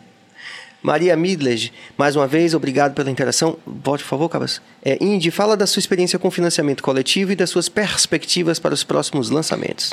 Pois não. Está no ar agora uma campanha de financiamento coletivo para os meus próximos lançamentos. E essa campanha de fin- financiamento coletivo foi pensada com algumas ações. Né? Ela não, não é só uma ação pontual. A primeira ação foi uma rifa. Inclusive, Maria Midlas é coautora do livro que foi rifada. Então, já agradeço muito aqui a Maria pela contribuição. Não só na rifa, mas sempre é super apoiadora escritora talentosa. Inclusive, pode ser pauta daqui, viu? Já, Opa, já atenção, deixa, Bill, Bill não tá já aqui, deixo aqui minha gravado. indicação. Vocês conhecerem o trabalho depois. Não, com certeza. E de repente. Esse era um problema bom do BaiaCast que a gente não tinha antecipado, mas um bom problema, que a gente é, tem acesso, né, Marquinho, a tanta gente boa que faz tanta coisa legal, não só da música, não só da literatura, enfim, de várias áreas de atuação. E aí, hoje, a nossa luta é tentar encaixar ao máximo nossa agenda de pessoas legais que a gente sabe que vão dar uma contribuição legal. E aí já vamos incluir nessa lista Maria Midledge também. Maria é muito assunto, viu? Muito conteúdo ali. Mas a gente gosta. Muito assunto, Maria. viu? Muito É, né? assunto. Muito assunto bom. Sim, claro, é importante, é. A gente tem tido muita sorte nesse sentido, vamos continuar tendo. Ó, volte aí, Cabas, essa imagem aí. E aí, ó, Ah, gente. ele. Quem foi que cobrou a imagem do professor? Foi Jefferson. Jefferson. Jefinho. Aí, ó. E uma coisa meio, meio PB, assim. Volte aí, volte aí, volte aí. Meio bastidores, meio no ar, assim, uma coisa que já dando uma. Me ajeitar aqui. Você viu a camisa dele, como é bonita, Serginho? Se você pedir, eu cuido. É da Ah, música Por Nós. É a camisa que eu Muito falei que, que a gente vendeu. Muito bom. Mais interação, Cabas? Gisélia Silva, muito obrigado. Quando teremos lançamento de nova música? Então, a música nova ela está sendo selecionada e ela vai ser produzida com esses recursos do financiamento que tá, financiamento coletivo que está no ar agora. Então, ainda não tem uma data de lançamento, mas estamos em processo de seleção e pré-produção dessa música nova. E com a ajuda da galera que está aqui assistindo e que está lá no Instagram e fortalecendo no financiamento coletivo, vai rolar. Pronto, vamos que vamos. E aí, Cabas? José Antônio Jesus, Indy e seus avós, Anitta e José Antônio, estamos muito felizes e orgulhosos de você. Oh, Ah, boa. que coisa linda. Eu tô morrendo de saudade dos meus avós. Meus avós são de Lagarto. Lagarto, que é também... Interior de Sergipe. Interior de Sergipe. Ela é neta de Anitta, entendeu? É isso, Sérgio? É. Neta de Anitta, é. Muito bom. Você, é, Milena Stabile. Indy, se você um dia participasse de um re- reality de, de música, já teria alguma música específica em mente para cantar? Não tem uma música específica em mente, não. Mas muito provavelmente eu ia, ia meter o pé na porta e ia cantar autoral. Todas as vezes que eu conseguisse. Você viu a, a participação de Adelmo Casé aqui? Você assistiu na íntegra? Não, não Ele assisti. falou, ele falou muito sobre, sobre a experiência dele nos dois. Ah, que massa. É, eu não sei se pode também, né? Como essa questão da escolha das músicas. Não, mas é, pode. sei se é livre. Pode, mas ele, ele revelou, por exemplo, estratégias internas assim do programa que a pessoa pode assim, olha, você pode fazer, viu, Marquinho? Você pode cantar sua música, mas, Mas. mas... tem essas É coisas. seu, hein? Gente, tem Abas? mais água por É aí pra mim? Tem. Não, é que você falou.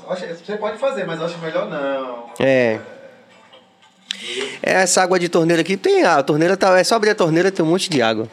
Essa é a melhor água de torneira porque a gente tá aqui perto do Abundância dique. de água É. Pronto. De uva Cadê? também. A uva Ca- tá muito boa. Não é? Dulcíssima. Cadê Bill, velho? Tá monitorando lá. Ô, velho, a água de torneira aqui acabou, velho. É. Pedro Rebouças, muito legal o podcast. Indy, sou seu fã. Pedro é um lindo amigo querido, veio do direito pra vida. Pronto. Gisélia Silva, mais uma vez, parabéns a todos os envolvidos nessa live. Obrigado. É isso aí. É isso aí, você pode se inscrever no canal, você já sabe, né? Se inscreva no canal, ative o sino, é, compartilhe, dê like, manda para os avós, lá no interior de Sergipe ou de qualquer lugar. Porque é o seguinte, se você considerar fazer isso, você na verdade não vai estar apoiando somente o BahiaCast. Você vai estar apoiando esse corre de todos esses artistas e personalidades, não só artistas, que já passaram por aqui que vão passar ainda. O BahiaCast tem essa, esse desafio, Indy. Um desafio muito grande no universo de podcasts já, é, como é que diz, consagrados, né? Que é da gente apostar numa relevância. Sim. Né? E é sempre sim. mais difícil quando você lida. Nós tivemos aqui grandes líderes de, de, de, de, de, de movimentos, né? não só políticos, mas a gente teve aqui grandes lideranças né? da nossa sociedade, mulheres empoderadas. Né? A gente teve a Olivia Santana, a gente teve é, Alice Portugal, a gente teve a professora Bárbara Carini, pô, várias, várias mulheres de protagonismo e também é militante de vários, vários movimentos, né? Que a gente, justamente a gente aposta nisso. Né? A gente não pode, como você falou, a gente já, já conhecia essa, essa, essa, essa, essa imagem bonita do jardim que você falou. A gente só não tinha enxergado como um jardim, mas a gente fazia a mesma coisa. E é legal, sabe? É, é, cria uma identificação. Que massa. Porque que massa. é, é muito fácil você é, ser seduzido pela polêmica vazia, pela. Enfim. Mas a, a, essa bancada aqui do BahiaCast é, pode até ser polêmica, mas a gente vai ser polêmico em coisas relevantes. Então, isso é difícil. Então, se você achou interessante, é, já sabe, se inscreva no canal, ative o sino e colabore com essa proposta. Eu perdi Sim. a última interação. Ricardo Henrique, Cindy, sou um fã, pessoa linda e super talentosa. Ai, coisa mais linda. Um beijo pra Rick. Diego Bessa pergunta: do ponto de vista mercadológico, será que não está faltando pessoas que sonhem em empreender como produtores, marqueteiros, agentes e afins, buscando criar um ambiente próspero para a arte? Eu acho que não faltam pessoas, não. Eu acho que falta conexão entre essas pessoas. Por exemplo, quando a gente olha para a cena, a cena independente em Salvador, independente, na verdade, eu quero dizer para a cena de novos artistas. Eu percebo muitas, muitas questões, assim. A primeira, o que é um novo artista? Por Eu. quê? Hum? Eu. Marquinhos Senna também. O que é um novo artista? Eu, vendo, eu vejo gente chamando artistas com mais de 10 anos de carreira de artista novo. Para mim, não é um artista novo. Sabe? Para mim, é um artista independente que precisa sim ser apoiado, mas as demandas são outras. Então, eu acho que é muito de, de profissionais da música se juntarem, se conectarem, promoverem essas conexões e verem as necessidades de cada etapa da arte. Porque, por exemplo, um artista que tenha ali até cinco anos de carreira, que já está conseguindo produzir suas músicas, dar sua cara às coisas, ele quer, por exemplo, espaços para tocar, ou espaços como esse, para falar do seu trabalho, né? Que eu já comecei aqui elogiando, porque é importante mesmo.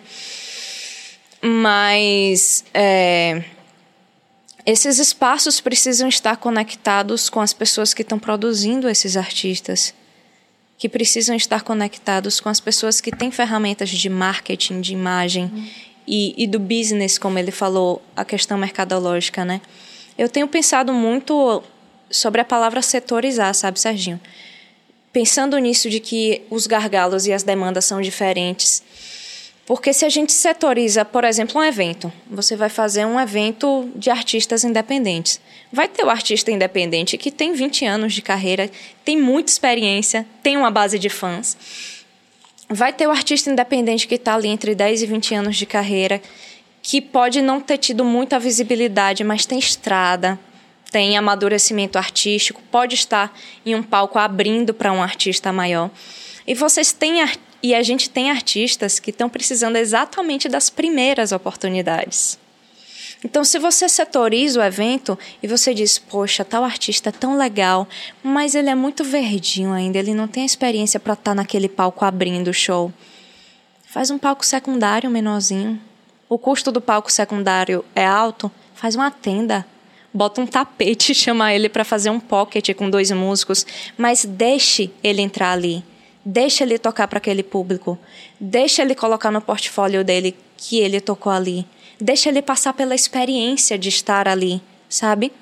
Eu tenho pensado muito sobre a palavra setorizar, porque eu reconheço que muitas oportunidades, é, Os artistas novos ainda não dão, não dão conta realmente.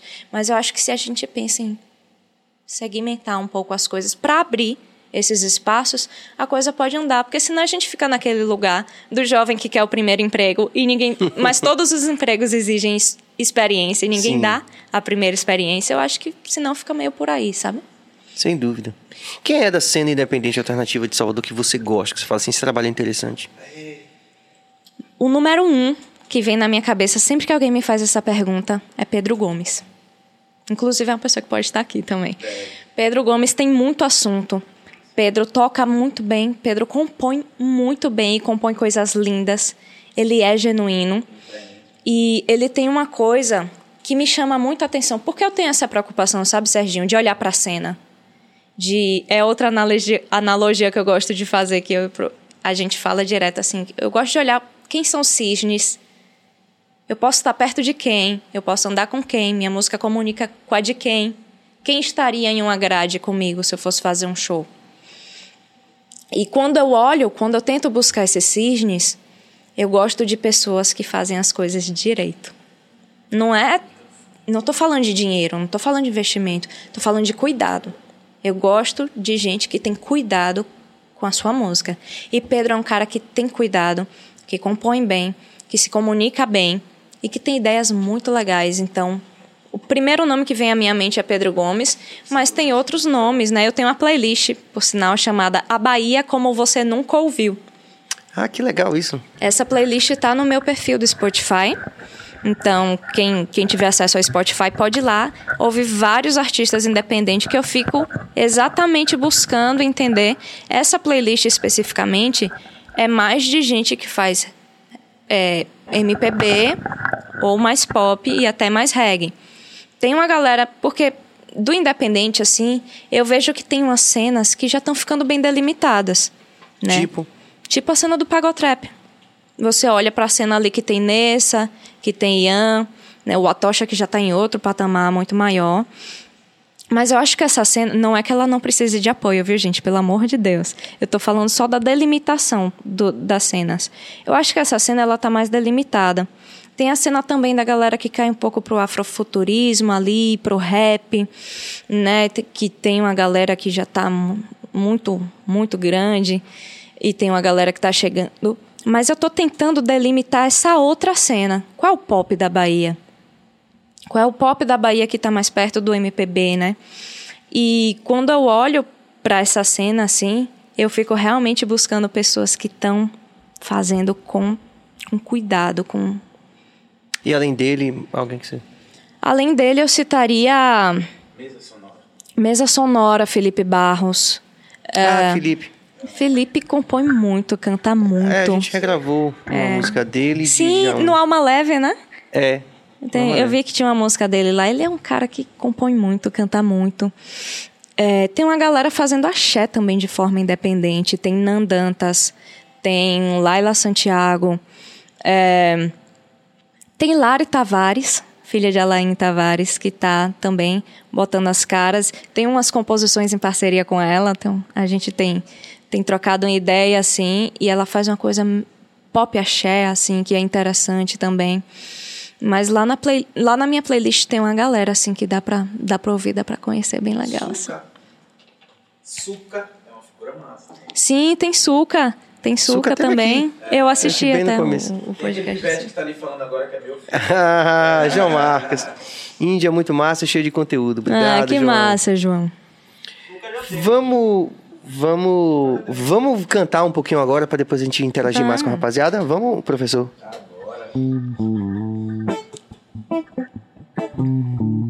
Você vai cantar comigo essa? Será que eu lembro? Fica à vontade. Bora, bora. Fica à vontade. Já vai ajudando aí. Caindo na estrada à procura de um groove bom. Sentindo na pele o arrepio de não ter onde chegar. Nas minhas lembranças, marcas de caneta e de batom. Em tantos cadernos que eu não sei se um dia ainda vou usar. Tem um som aqui que eu não sei calar. Tem um sonho em mim que mal pode esperar a hora de me ver crescer pra você ver. No fundo todo mundo é leve pra não sofrer. No fundo todo mundo é reggae pra você ver. No fundo todo mundo é leve pra não sofrer.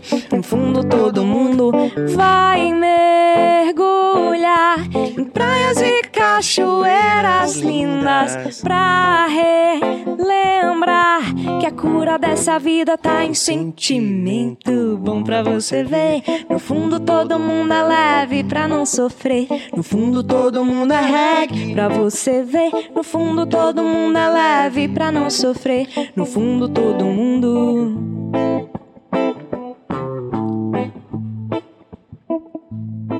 Pegada reggae do professor. Ah, respeita ele. Tocar regra meio aqui. Muito bom. obrigado. Geral aí no estúdio. Pô, Serginho, que A massa nossa- dividir essa música com você e com os caras da Adão Neiro, né? Porque ela tem a guitarra de Guimarães Sim, também. sim, sim. Olha o luxo. Olha, é bom, é bom ressaltar, tem um contato de Aurelinha. Ele que. Aurelinha. Aurelino, muito obrigada, viu? Eu liguei pra Guima, não consegui falar na hora. Liguei pra Serginho, não consegui falar. Liguei pra você mais de 10 horas da noite. E a Aurelina atendeu o telefone. Um notiva, como algum boêmio, Aurelino. E aí disse assim, não, Senna, já é, cara, por mim. Eu disse, mas, velho, e os meninos, velho? Não, cara, a gente vai... Que é isso, cara? não, já é. E aí, muito obrigado. Todo mundo é leve, nasceu assim, tá? E falta a gente fazer ao vivo, que a gente não fez ainda, né? Ah, É, não? Com certeza. Muito bom. E vamos fazer mais interação, Cabas? Porque tem umas, umas coisas que eu vi, que o pessoal falou que eu achei interessante. Ricardo Henriques, Indy, você sente falta de oportunidade para os artistas independentes de Salvador, festivais locais e etc. Eu acho que passa muito pelo que eu estava falando da setorização dos lugares, né? É, e eu acho que especificamente essa cena que eu comentei, que a gente está falando mais independente, né? A cena da galera que que também não tá no mainstream de fazer forró, sertanejo, pagode, axé. Eu acho que chega num lugar muito complicado, porque o pessoal que está fazendo axé, pagode, sertanejo, etc., tem uma dinâmica de repertório que se troca muito o repertório. Todo dia tem novidade, e aí, por mais que, que essa galera esteja lançando suas músicas, tem o repertório cheio, vai colocando as novidades dos grandes artistas que estão aí pro mundo. E eu acho que com esses artistas funciona mais a coisa de tocar toda sexta em tal lugar, todo sábado em tal lugar, todo domingo em tal lugar, porque o repertório muda muito. E uma coisa que me preocupa com relação aos artistas que estão no pop, no reggae, no MPB, nos outros cenários, é que não tem tanto essa dinâmica de tanta mudança de repertório. Então, por mais que você consiga os espaços, eu sinto que, que co- o público começa a enxugar ao longo do tempo. Eu, eu digo isso olhando para projetos que eu já vi de outros artistas. Então é como se, se o artista independente dessa cena fosse crescendo em Salvador e chegasse num teto que ele não consegue passar. Ele não consegue passar dali. E eu acho que a conexão entre os profissionais, né, produtores musicais e produtores de evento, precisa começar a pensar nisso. Uma coisa que me incomoda pessoalmente, por exemplo, é ver shows com grandes artistas de fora sem artistas locais abrindo. Eu acho que é uma conexão que precisa ser feita com os produtores de eventos, sabe? Vem Nando Reis pra cá, não tem ninguém pra abrir um show de Nando Reis na Bahia. Não tô, aí já não tô falando dos novos, porque, logicamente, como a gente falou, exige um amadurecimento artístico pra estar naquele palco. Mas. Com critério, não é também uma. É, não é também, né? ah, Oba-oba. Ah, só porque é novo tem que botar ali no lugar, não. Tem que saber se tem condições de estar ali. Tem uma curadoria, talvez. É, uma Uma responsabilidade. pessoa que conheça da cena já possa. Mas eu acho que bons caminhos para começo de conversa são setorizar os eventos que já existem com espaços menores, para que os artistas que estão nas primeiras oportunidades possam começar a aparecer ali e buscar essa conexão com shows maiores para esses artistas que já estão chegando nesse teto e não estão tendo muito para onde ir, sabe? Acho que abrir show da galera de fora já é um bom passo, assim.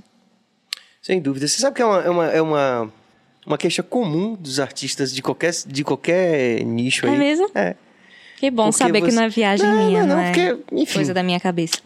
Não sei, é- a gente precisa montar um, um podcast só com, tipo assim, os caras, chamar Chomsky, uns caras assim, pra poder ver se a gente consegue desatar esse nó aí, porque é uma coisa que é muito foda você ver que tem uma cidade que tem valores pra caramba, sempre teve uma cena, porra, bicho, chamar, chamar inclusive Luca Pondé aqui pra falar sobre a pesquisa dele, sobre a cena alternativa, é, quando o Axé tava bombando, a gente tinha uma cena alternativa de onde saiu o Pete, né?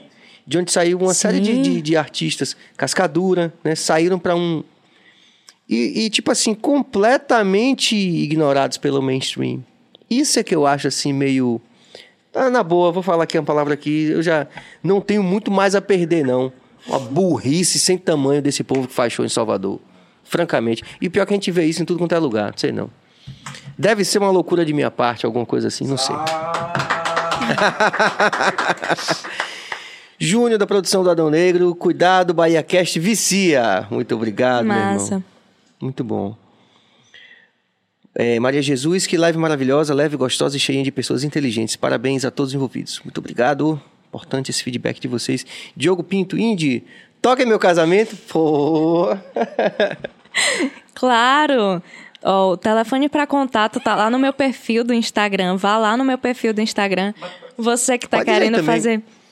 Você acha que eu lembro, Serginho? 97678.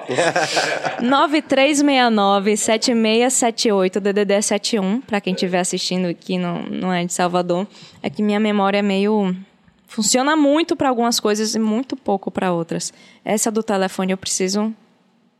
Preciso dar um, uma chegada nela. 7678. Mas você que tá aí assistindo, que quer casar, que quer fazer seu evento final de ano, se gostar do, da, da vibe do meu som, né, já conhecer, a gente vai fazer isso aqui mesmo, só que no seu evento. O que que você não toca assim que já pediram, por exemplo? Ah, você tocaria no casamento pra tocar tal estilo de música que você não toca, que você não se identifica. Não porque você acha, não é aquela coisa assim, está abaixo de mim, não é isso. Como você falou muito bem no começo até. Só que não é minha vibe. Serginho, nunca, nunca fizeram esse pedido, não, de alguma coisa que eu digo, não, isso aqui não. O que eu tento, o que a gente tenta, na verdade, é construir o repertório mais em torno da narrativa. Por exemplo, eu toco Zé Vaqueiro no meu repertório. Só que eu toco junto com Destá, de Dorival. E Zé Vaqueiro tem uma música linda, que tem uma poética linda, Sim. que é Eu Tenho Medo. Então, eu não vou por isso de, ah, mas Zé Vaqueiro é forró com piseiro. Eu não vou, eu vou no que ele tá falando. Sim, o que sim. ele tá falando conecta com o que eu tô fazendo, eu coloco. Dou a minha rou- roupagem, né? Eu canto Zé Vaqueiro em shot, né? Shot reggae. E faço, mas nunca teve nenhum pedido assim, não. Mas, em geral, mensagens que vão, vão para um lugar mais mais de coisas violentas, eu acho que seriam minhas únicas restrições, ou explicitamente Sim. homofóbicas, machistas, racistas, enfim. Uhum. Mas, mas nesse lugar aí, não tenho muita restrição com um gênero, especificamente, não. É porque não existe gênero ruim, né? Como você É. falou, tem coisas que você pode se emocionar com. Eu toco Anitta no meu repertório. O que, que você canta dela? Bang. só, que uma, só que uma roupagem completamente diferente. Sim. Eu toco bang dentro de um restaurante com as pessoas almoçando. Né? Aí, mérito do professor Marco Senna, que fez um arranjo massa pra música. Toca Edson. É, a gente toca, toca bang, toca várias coisas com as pessoas almoçando. Sim. Legal. Porque tem, por exemplo, pagode, assim. Quer dizer, não existe pagode ruim, por exemplo. Né? Quer dizer, você tem alguns artistas que tensionam pra uma. Como você falou, né? Uma linha narrativa que não, que não bate, assim. É isso. Como eu falei, eu vou muito mais pela narrativa, né? Eu não defendo o gênero pagode, né? Mas gosto, inclusive, né? Gosto de dançar, gosto de curtir com meus amigos. E, e a gente até coloca umas pitadas às vezes, né? O professor coloca às vezes no- nos arranjos. A gente toca Vá se benzer Sim, também, sim. coloca umas, umas pitadas disso. Mas como eu falei, tudo que conversa muito com o que eu faço. E eu acho que tem uma coisa importante também para novos artistas. Que eu acho que um gargalo muito grande dos artistas da minha geração para baixo, ou talvez até de uma geração um pouquinho acima da minha para baixo, é que o nosso consumo de música, a forma como a gente consome música, já foi praticamente no digital, né? O streaming tem menos tempo, Mas a gente já baixava a música ali na internet de escada, cheia de vírus, aquela Você maluquice. baixava tudo. no, no Emule? Você baixava? Baixava a música. Passava a noite toda, ficava feliz quando chegava um. Nossa, nossa, baixava a música. Feliz, baixa- chegava um MP3, ficava, porra! Baixava a série e então a gente já começou a consumir música de forma muito difusa. Minha geração não foi a geração que pega o álbum e ouve aquele álbum, ouve, ouve, ouve, como diz o ditado, até o disco arranhar. Porque a gente Sim. teve pouco o disco nas mãos, né? É, eu lembro de minha mãe contando, eu acho que, que quando ela era muito jovem, tipo, na rua tinha uma casa que tinha o, o rádio, e aí ia todo mundo pra, pra ouvir naquela casa, e principalmente as pessoas, né, que não tinham muitas condições, assim, de ter uma coleção de discos, ouviam aquilo que tinha, e ouvia, ouvia, ouvia, e se aprofundava muito naquilo. A minha geração já ouve de forma mais difusa, como eu falei, então a gente é a geração que eu tô ouvindo Adão, Adão Negro, uma amiga me manda uma música de Zé Vaqueiro e diz, amiga, olha que linda. Eu ouço e digo, poxa, é linda mesmo, dá até pra caber no repertório. E quando a gente ouve muita coisa, às vezes bate uma confusão de o que é que eu vou fazer. Porque a Sim. gente ouve muita coisa, a gente passa a gostar de muita coisa. Né? Não, tô, não tô dizendo que não existem artistas mais puristas na minha geração, existem. Mas a maioria dos que estão perto de mim ouvem muita coisa e às vezes ficam numa celeuma ali de o que é que eu vou fazer. E eu acho que tem umas coisas que precisam ser observadas, eu lembrei disso quando você falou do pagode. E uma das coisas que eu acho que precisam ser observadas é que existem gêneros que têm narrativas muito específicas. Como, por exemplo? Como, por exemplo, o pagode. Sabe? É, Existe, existe uma coisa de, de onde você veio, o que você viveu, o que você passou. Se você, se você consegue sustentar aquela narrativa que você está cantando. Você não pode pegar aquilo e florear e fazer qualquer coisa com aquilo. Porque aquilo ali vem de um lugar que precisa ser respeitado né? Eu acho que eu sinto que existe isso no, no reggae também, né? Uma coisa é você dizer que flerta com o reggae. Outra coisa é você se assumir um artista de reggae. Existe uma responsabilidade, existe uma narrativa. As pessoas esperam de você algo quando você diz que canta reggae. Então eu acho que é um ponto a ser observado. Se você é capaz de sustentar as narrativas daqueles gêneros que você gosta, porque gostar, a gente tem direito de gostar de tudo. Mas para você se colocar como artista de alguns gêneros, você tem que fazer parte daquela narrativa, sabe? Eu, por exemplo, eu gosto muito de rap. Eu curto muito Flora Matos, curto muito Emicida, mas eu curto. Eu curto, sabe? Eu não tenho a narrativa do rap. Não tenho, sabe? E tem coisa que não adianta você querer se apropriar, você querer dizer que é daquela galera, se, se não é o seu contexto. Não, não tô criando muros, tô dizendo que a gente precisa ser responsável com o que a gente canta para não ficar esvaziando as coisas só porque, ah, eu acho legalzinho e eu mexo meu corpinho e, e aí esvaziou. Uma coisa que vem de, um de lugares muito importantes. Então, acho que é por aí. Entendi. essa confusão realmente, assim, com toda essa, essa quantidade de informação, realmente tem muita gente que fica confusa. É bem comum, na verdade, os artistas estão começando. Muito, muito, eu ouço trabalho isso autoral. muito. É. Mas, felizmente, né, o, o um pouquinho mais de tempo, mais de dedicação, a gente consegue. Ela consegue entender essas, essas questões que são importantes pra caramba, né? É, e testar também, né? O, o ir pra rua, eu acho que é um movimento muito massa, porque você vai entendendo se é aquilo que você está fazendo que está que tá te preenchendo ali enquanto artista, é, se você até se você tem habilidade, né? Tem gêneros que exigem habilidades específicas. O pagode é um deles, né? Sim, sim. Eu posso amar pagode como fã, eu não tenho a menor habilidade para cantar pagode. eu preciso reconhecer meus pontos fortes e meus pontos fracos. Assim como tem gente que é muito expansivo, que tem, tem, tem voz com muito punch e às vezes quer ir para a suavidade e não consegue. Claro que tudo pode ser estudado, você pode alcançar, né? Alcançar um pouco mais essas habilidades, mas saber o que você faz bem quando você pensa em viver disso também é importante, né? O que é que, o que, é que você domina, assim, de fazer? Muito bom. Tem mais interação, Cabas? Vamos lá? Cabas fez ali uma, uma pausa para os nossos anunciantes. Então, para tocar uma música, porque aí na volta a gente faz as interações. Vamos lá, o que, você- que, que você quer cantar agora? Vamos pra mais recente. Música é Valer a Pena.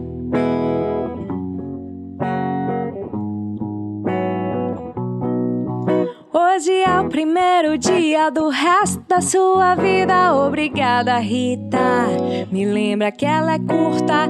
Viva Cazuza. Isso aí, ideologia. Parece que hoje em dia nada satisfaz. Menina, real life é outro esquema. A resposta do seu dilema não tá nos discos dos seus pais. Vê se apaga logo a luz. Tá aqui stream no show do blues. Nossa trilha sonora dos encontros casuais. Pode ficar tranquila, vai valer a pena. Pode ficar tranquila, vai valer a pena. Pode ficar tranquila, vai valer. Se não valer, a gente arruma briga irresponsável, afetiva e se acusa de outras coisas. Ah, até que os beijos nos reparem, outras bocas nos separem, outras vidas nos declarem um desses casais. Pode ficar tranquila, vai valer a pena. Pode ficar tranquila, vai valer a pena. Pode ficar tranquila, vai valer.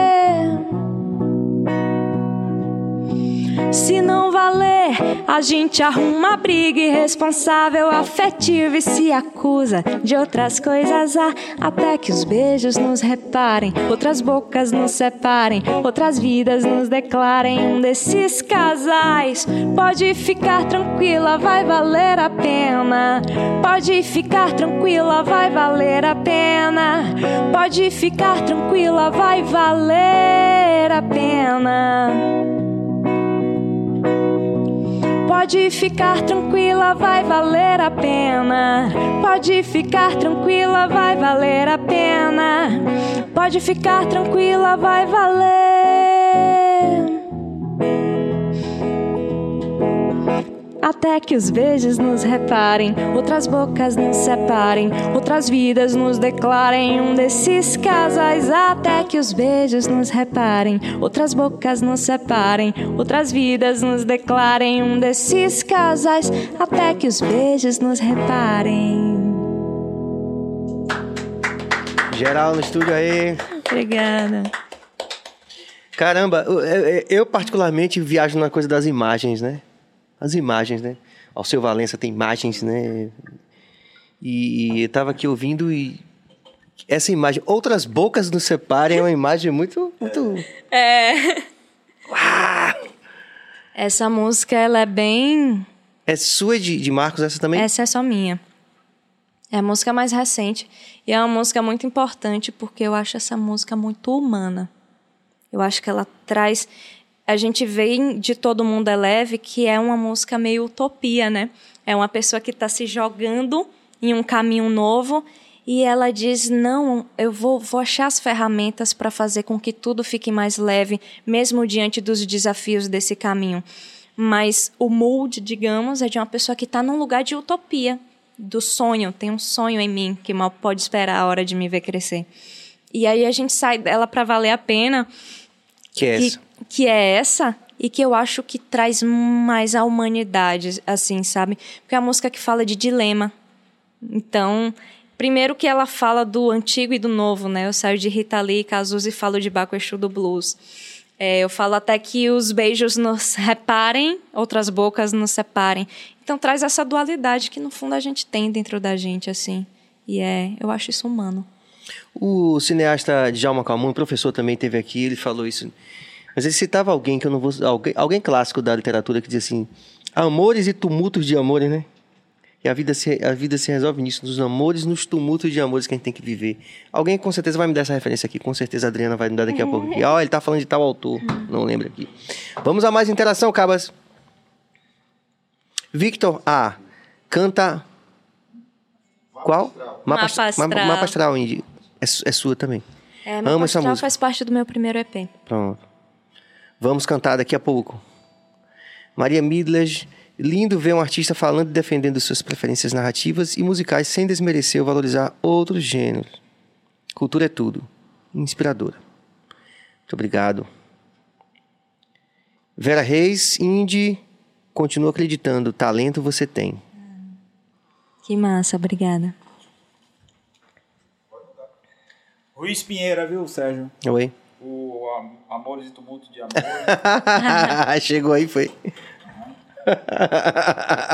Mas não é essa coisa do dilema que você falou. né? Amores e tumulto. de- A gente tem que É. viver, parece que tem que viver uns tumultos E valer de a pena esse turbilhão mesmo. A ideia é, confusão mesmo. Como é? Até que outros Até que beijos... os beijos nos reparem, outras bocas nos separem, outras vidas nos declarem um desses casais. Muito legal. Tá vendo aí, Bill? Cuidado, Bill. Só de Amor e Outros Tumultos. E outros tumultos. Vários tumultos essa música, vários. Muito bom. É, dilema. Marco Senna, que já está. O cara tá aqui no estúdio e está interagindo também. Maria, você tem muito assunto e aqui também é seu lugar. BahiaCast chama Maria. Vai ter uma hashtag BahiaCast chama Maria, viu? Já já. Maria Midledge. É Midledge. É isso aí, isso aí. Muito bom. Vamos cantar que ele pediu? Vamos, vamos de mapa astral, Vamos. professor?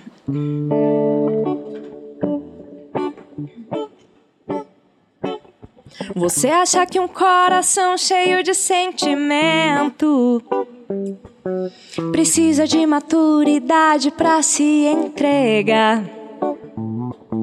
Eu acho que a gente dá certo e assim vai vivendo. Que pra ter relacionamento basta se juntar.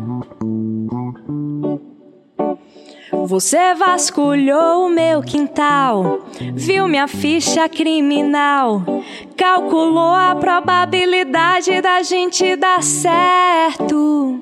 Eu só fiz seu mapa astral e rezei pro seu ancestral pra gente ficar perto. Ai, ai. Você vasculhou o meu quintal, viu minha ficha criminal, calculou a probabilidade da gente dar certo. Eu só fiz seu mapa astral e rezei pro seu ancestral pra gente ficar perto. Porque se eu tiver seu amor, eu já aprendi a amar. Me beija. Se eu tiver seu amor, eu já aprendi a amar. Me deseja. Se eu tiver seu amor, eu já aprendi a amar. Me beija. Se eu tiver seu amor, eu já aprendi a amar. Me deseja. Geral aí no estúdio. Serginho, eu Diga. vi você dando risada quando eu tava interpretando a música. É que essa música é um date de humanas com exatas. Hum, como é isso? É um encontro. Elabore, por favor. É um encontro de uma pessoa que é que é de exatas e é super Sim, pragmática e calculando tudo e vendo a ficha criminal, calculando todas as probabilidades. E uma pessoa de humana que é super não. Gratiluz. Gratiluz, eu já fiz aqui o nosso mapa astral, vai dar tudo certo. E como isso acontece, né? É, e como isso Com- acontece? Com, com- com- eu quis dizer com que frequência, né? Assim, quer dizer, é, uma como já dizia Eduardo e Mônica, né? É, né? É bem Eduardo e Mônica. É que, tipo, né? Essa é a essência dos tumultos aí. Tumultos de amores e outros tumultos, né, viu? Muito bom. Indy, você é... Ó, Diego Bessa mais uma vez. Pergunta pra Indy. As perguntas de Diego, obrigado, viu, Diego? São sempre, são sempre assim, muito elaboradas. São... É, eu já vi textão Já viu, né? aqui. Textão. Indy, você acha possível a música brasileira se projetar de forma organizada, estruturada e profissional? Não deu tempo de ler o resto, vou voltando. E profissional pelos países vizinhos latinos, sem passar pelo mercado latino dos Estados Unidos? Eu acho que é possível, mas eu acho também que precisa existir um trabalho por parte dos artistas de conscientização dos seus públicos. Assim como eu falei quando me pediram a dica da- de quem quer crescer no streaming, acho que foi Duda, né? Foi. Que falou. É, que eu falei que você precisa educar o seu público do- sobre o que você precisa, né? Você precisa fazer seu público entender que é importante para você o pre-save, compartilhar, o salvar na playlist. Eu acho que o- o- os artistas eh, latinos também precisam educar o público no sentido do consumo local. Porque isso não acontece só daqui para fora, não. Não é só sí- síndrome do vira-lata do brasileiro de achar que o que vem de fora é sempre melhor, não. Eu li na biografia de, de Ed Sheeran ele falando que só passaram a valorizar mais ele lá no Reino Unido quando ele foi para os Estados Unidos. Então, em outros Rola países também. rola. Então, eu acho que precisa de não só da união de forças, né? Eu acho que é o primeiro ponto, conexão de pessoas, união de forças e um trabalho de educação do público sobre a importância do consumo local. E aí a gente pode falar não só de música, né? Consumo local é importante é. para tudo, assim, de tudo. Mas eu acho que são dois. Eu acho possível. Eu acredito. Eu acho que nesse sentido, acho não, tenho convicção. A Litzy Berman teve aqui. A coisa do Coreto, né? Ela teve assim essa sacada muito interessante, né? Do Coreto Hype. Sim, de unir sim. tudo isso daí, né? De entender que, na verdade, tudo isso faz parte de um ecossistema que tem a ver com música, com artesanato, com Exatamente. né?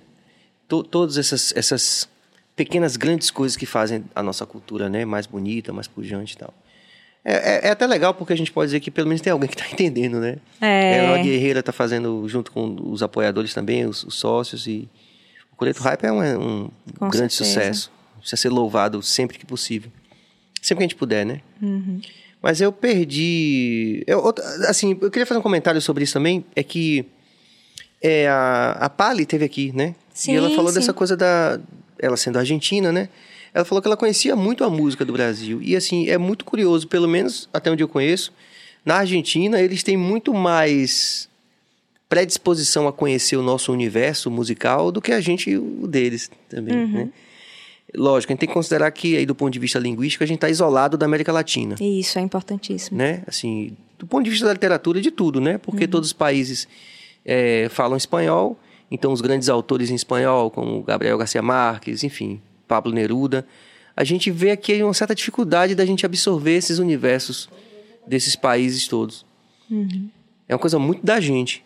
Mas eles estão muito viajando nas coisas da gente, né? Portugal, por exemplo, Duda, tenho falado muito com o Duda sobre isso, né? Ele está tendo experiência de, de fazer música e viver de música em Portugal Que massa. que é, a, a galera conhece muito o universo da música brasileira, mas a gente não conhece de Portugal, É verdade. né? Tem isso também, assim, como você falou, educar o público também, assim, Sim.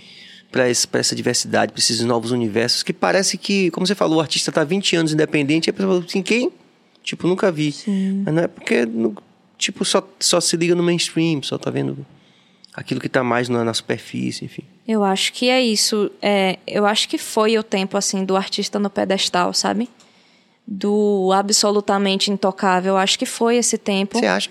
Eu acho. Eu acho que as conexões novas, elas, elas trazem, mesmo que seja fake, mas a, a sensação de que a pessoa está mais perto do artista porque ela pode comentar na sua foto do Instagram.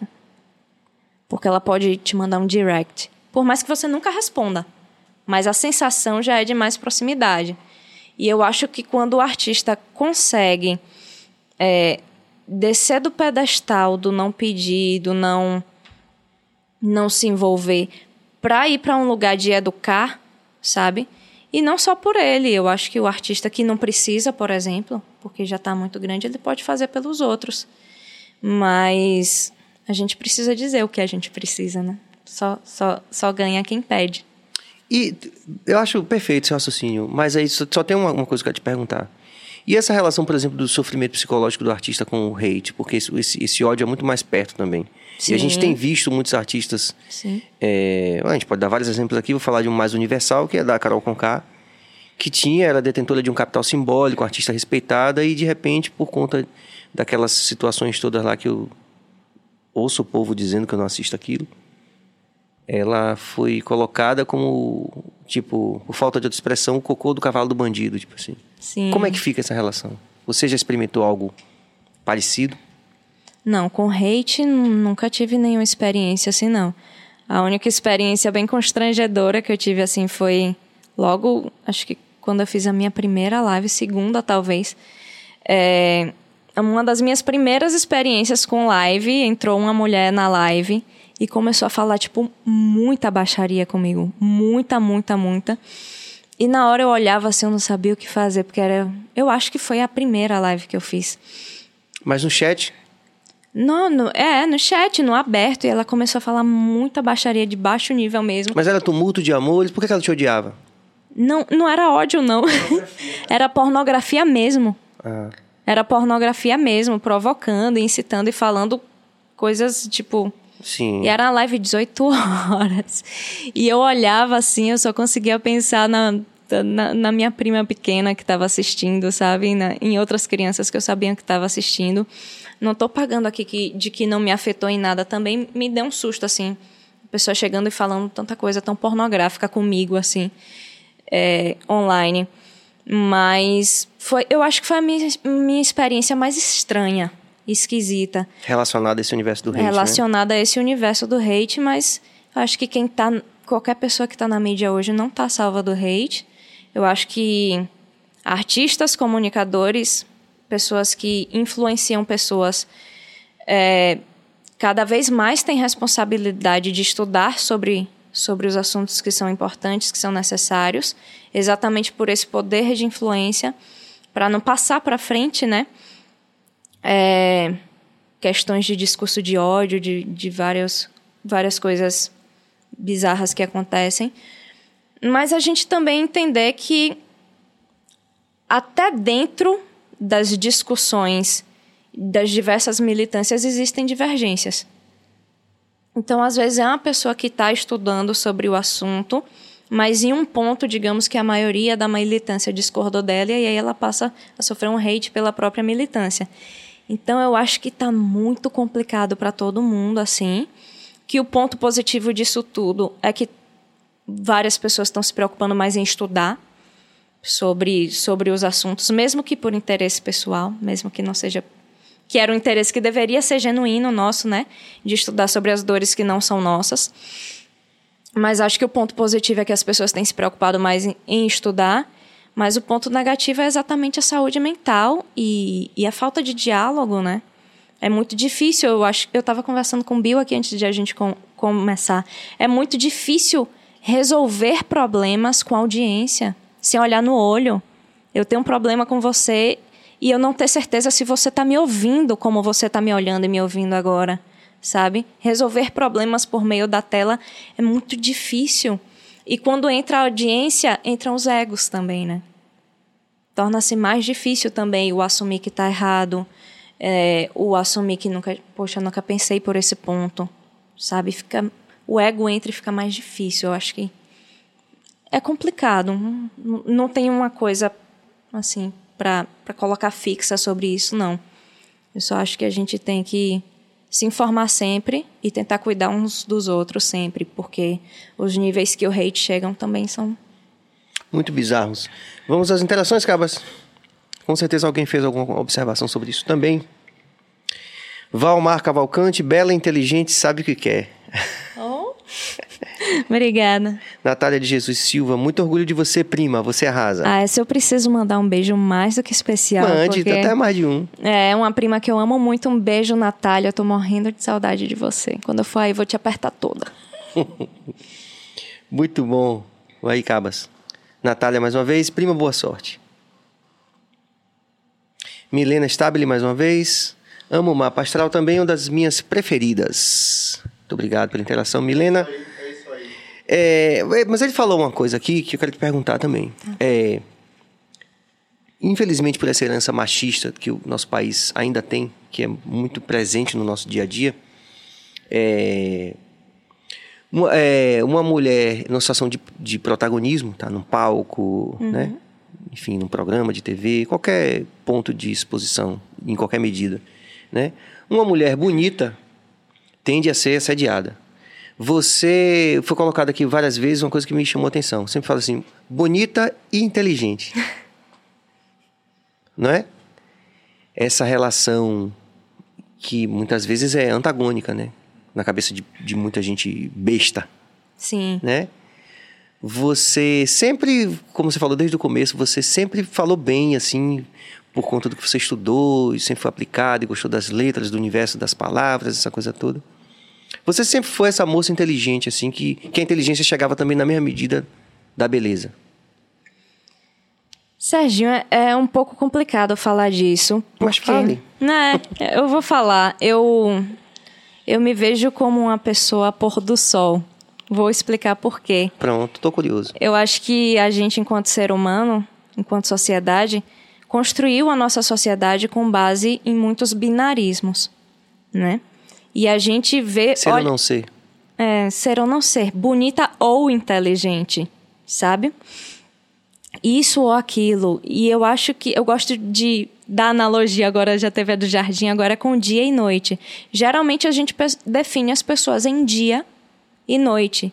Só que a gente precisa entender que existem pessoas que são pôr do sol. Existem pessoas que são amanhecer. Eu sempre tive essa dualidade. Eu no colégio eu era a menina que eu era a nerd e a esportista. Eu era a tímida e a baladeira, sabe? E eu acho que essas caixinhas, elas estão se rasgando todas. e Que elas- bom, né? E elas vão se rasgar ainda mais, sabe? Eu tô apostando nisso, em Porque quando a gente só olha pro dia e pra noite, a gente perde o pôr do sol. Quem não gosta de um pôr do sol, né? Amanhecer. A gente às vezes consegue ver o sol se pondo e a lua já surgiu, as coisas estão ali, elas convivem. Eu acho que a gente precisa parar de, de separar as coisas em binarismos, derrubar esses muros todos, sabe? Sem dúvida, em nome de todos os Demi, Bill mesmo disse que é Demi. Foi combatido, foi muito ignorado, né? Por causa disso. Mas ele foi muito corajoso de dizer que ele é Demi, né? Ele disse assim: eu não consigo me apaixonar pela. Não consigo me relacionar fisicamente em qualquer medida com a Sim, pessoa sim. se não tem um carinho, se não tem um amor. Precisa de uma interação, né? É. Muito legal, muito corajoso, né? Porque um homem dizer isso hoje é, Sim. ainda é um tabu. É incrível isso, né? Na cultura de que tem que pegar, tem que fazer, Sim, tem que sim, mostrar. né? Sim, é. Não é? Eu também concordo com você. Queria te provocar justamente para você, as pessoas saberem esse- desse lado seu, né? É, Diego, por favor, volta, Cabas. É, excelente, que profundidade. Adorando esse programa com a Indy. Parabéns, Serginho e equipe. O BaiaCast só melhora cada dia. Muito Que obrigado, massa. Diego. O Diego tem contribuído muito aqui hoje, né? Obrigada. É, não, ele tá sempre aqui sempre os, os questionamentos são muito legais. Que tal. bom. A gente tá tendo sorte. É isso aí. Indy, é, graças a Deus está acontecendo com frequência aquele momento que a gente fala assim: Poxa, vamos ter que voltar para falar mais coisas no outro dia. Ah! que um dia só não deu, não. é, tinha Viu? muita coisa boa pra Então, falar ainda. é, se, com- por favor, se comprometa com o público aqui ao vivo, que você vai voltar outra hora. Isso aqui, é um contrato, viu? isso é um Quando contrato. você for lançar mais coisas, viu? Considera aqui o BahiaCast aqui uma, um- uma bancada que não é somente Serginho, de Cabas, de Bill, que é da arte, que é da cultura, é de tudo que vale a pena na vida, viu? Então, nesse sentido, você e Marquinhos estão já intimados, convidados a voltar aqui a qualquer tempo, tá bom? Que massa, o prazer é todo meu e é muito incentivador saber que existem espaços como esse. Eu preciso falar isso de novo, mas é porque é Fica vontade. importante que outras pessoas tenham a iniciativa que vocês tiveram. E o contrato está assinado. Mais que assinado, me senti em casa aqui, me senti muito feliz é, de vir expor o meu trabalho aqui, um pouco do que eu penso também. E sempre que eu conseguir botar coisa na rua. Agora, você também assinou um contrato aqui, viu? Eu vou te cobrar. Eu tô aqui sempre, pode vir. e vou cantar lá ao vivo, né? A gente vai cantar ao vivo, não é isso, Marquinhos? Vamos. Ah, é? Vamos lá. Vamos. Eu gosto, eu sou, eu sou nesse sentido, eu, eu gosto de. Eu sou é, entusiasta de tudo. Tudo Que que tá ligado massa. à arte, acho. Importante. Sempre fui. Obrigado, Marco Sena, viu? Pelo, pelo profissionalismo, pelo carinho, pelos ensinamentos também em off também, que tem muita, muita resenha aqui que vocês não sabem que rola em off. Sim. Por isso que a gente tem que marcar outras vezes para poder ver se a gente consegue recuperar um pouco dessas histórias interessantes também que ficam aí no meio do caminho, no meio da Pode crer. passagem de som, enfim, Obrigado, ajuste Sérgio. de câmera. Obrigado, Sérgio. Obrigado, Cabeça. Obrigado, Mil. Tô muito feliz, cara, em casa. E eu também sou Adão, tá? É, é bom deixar bem Desde claro. sempre, desde Sou sempre. fã de vocês. Cabez é um cara, você é referência pra mim, irmão, tá? Bill, obrigado mais uma vez, cara. Você não sabe aí. Serginho Baiacast, lembra de chamar Maria. É, É. é muito bom, muito bom a oportunidade que você está dando a tanta gente, de tantos lugares, não só de Salvador, mas em Salvador é muito grande, né? Então Sim. tem gente que mora em outros, em outros lugares está aqui em Salvador. E eu fiquei muito contente quando o Bill, pode fazer um som lá, pode conversar. Eu disse, rapaz, quando é isso aí? E agora tem um contrato que vai voltar. é, valeu, Sérgio, obrigado. João Nunes, muito legal, entrevista, beleza, inteligência, carisma. Ó, tá vendo? Ó o binômio lá, pôr do Que sol. massa. É, o pôr do sol tá, tá presente Que em sua bom vida que as mesmo. pessoas estão querendo assistir o pôr do sol, né? É, carisma mora nessa menina. Volta, por favor, cabeça. Só pra terminar aqui o comentário. do- Quando se apresenta em Salvador, sempre estou presente. Que Obrigado. massa, muito obrigada. Vamos terminar com música? Pode ser todo mundo leve. Vamos. Vamos, vamos, vamos. Agora eu já tô, tô quase. Quase. Tá um pouquinho mais ensaiado Tá, agora, né? tá pouquinho. Então, antes que a gente comece, amanhã, Bill, vamos passar essa agenda? Vamos com essa agenda, vamos lá. Amanhã nós teremos. É, Suja de Fato e Camel, Sim. certo? Que é a galera da cena aí do, de Salvador. Quinta-feira, mil inscritos comemorando Adão Negro completo aqui, showzão. Você falou tanto de genuíno, né, Bill? Tá... Inclusive, É genuíno. com o produtor, com o Júnior, do Júnior que tá assistindo aí, tá produzindo, todo É. mundo vem aqui. E sexta-feira fechamos a semana com MC Now às 17 horas, gente. Galera, 17 horas MC Pronto. Now, trazendo sua juventude e tal, sua experiência na, nas redes sociais. Beleza. Serginho, a gente vai encerrar com a música agora? Vamos? Queria só convidar as pessoas que Pronto. estão aqui no Bahia Cast que não conhecem meu trabalho ainda para me seguir no Instagram no arroba Música Indie, com Y no final. Eu também tô aí, tá rolando aí o tempo inteiro. É, quero agradecer mais uma vez a vocês pela oportunidade. Dizer a minha galera que tá aqui hoje que continuem assistindo o Bahia Cast, porque esse espaço aqui é feito por gente genuína, que é a palavra que eu mais repeti aqui hoje, e pra gente que precisa estar aqui também. Então se inscrevam no canal e continuem acompanhando. Muito obrigada. Vamos que vamos. Valeu, rapaziada. Até amanhã. Caindo na estrada à procura de um groove bom. Sentindo na pele o arrepio de não ter onde chegar. Nas minhas lembranças, marcas de caneta e de batom. Em tantos cadernos que eu não sei se um dia ainda vou usar. Tem um som aqui que eu não sei calar.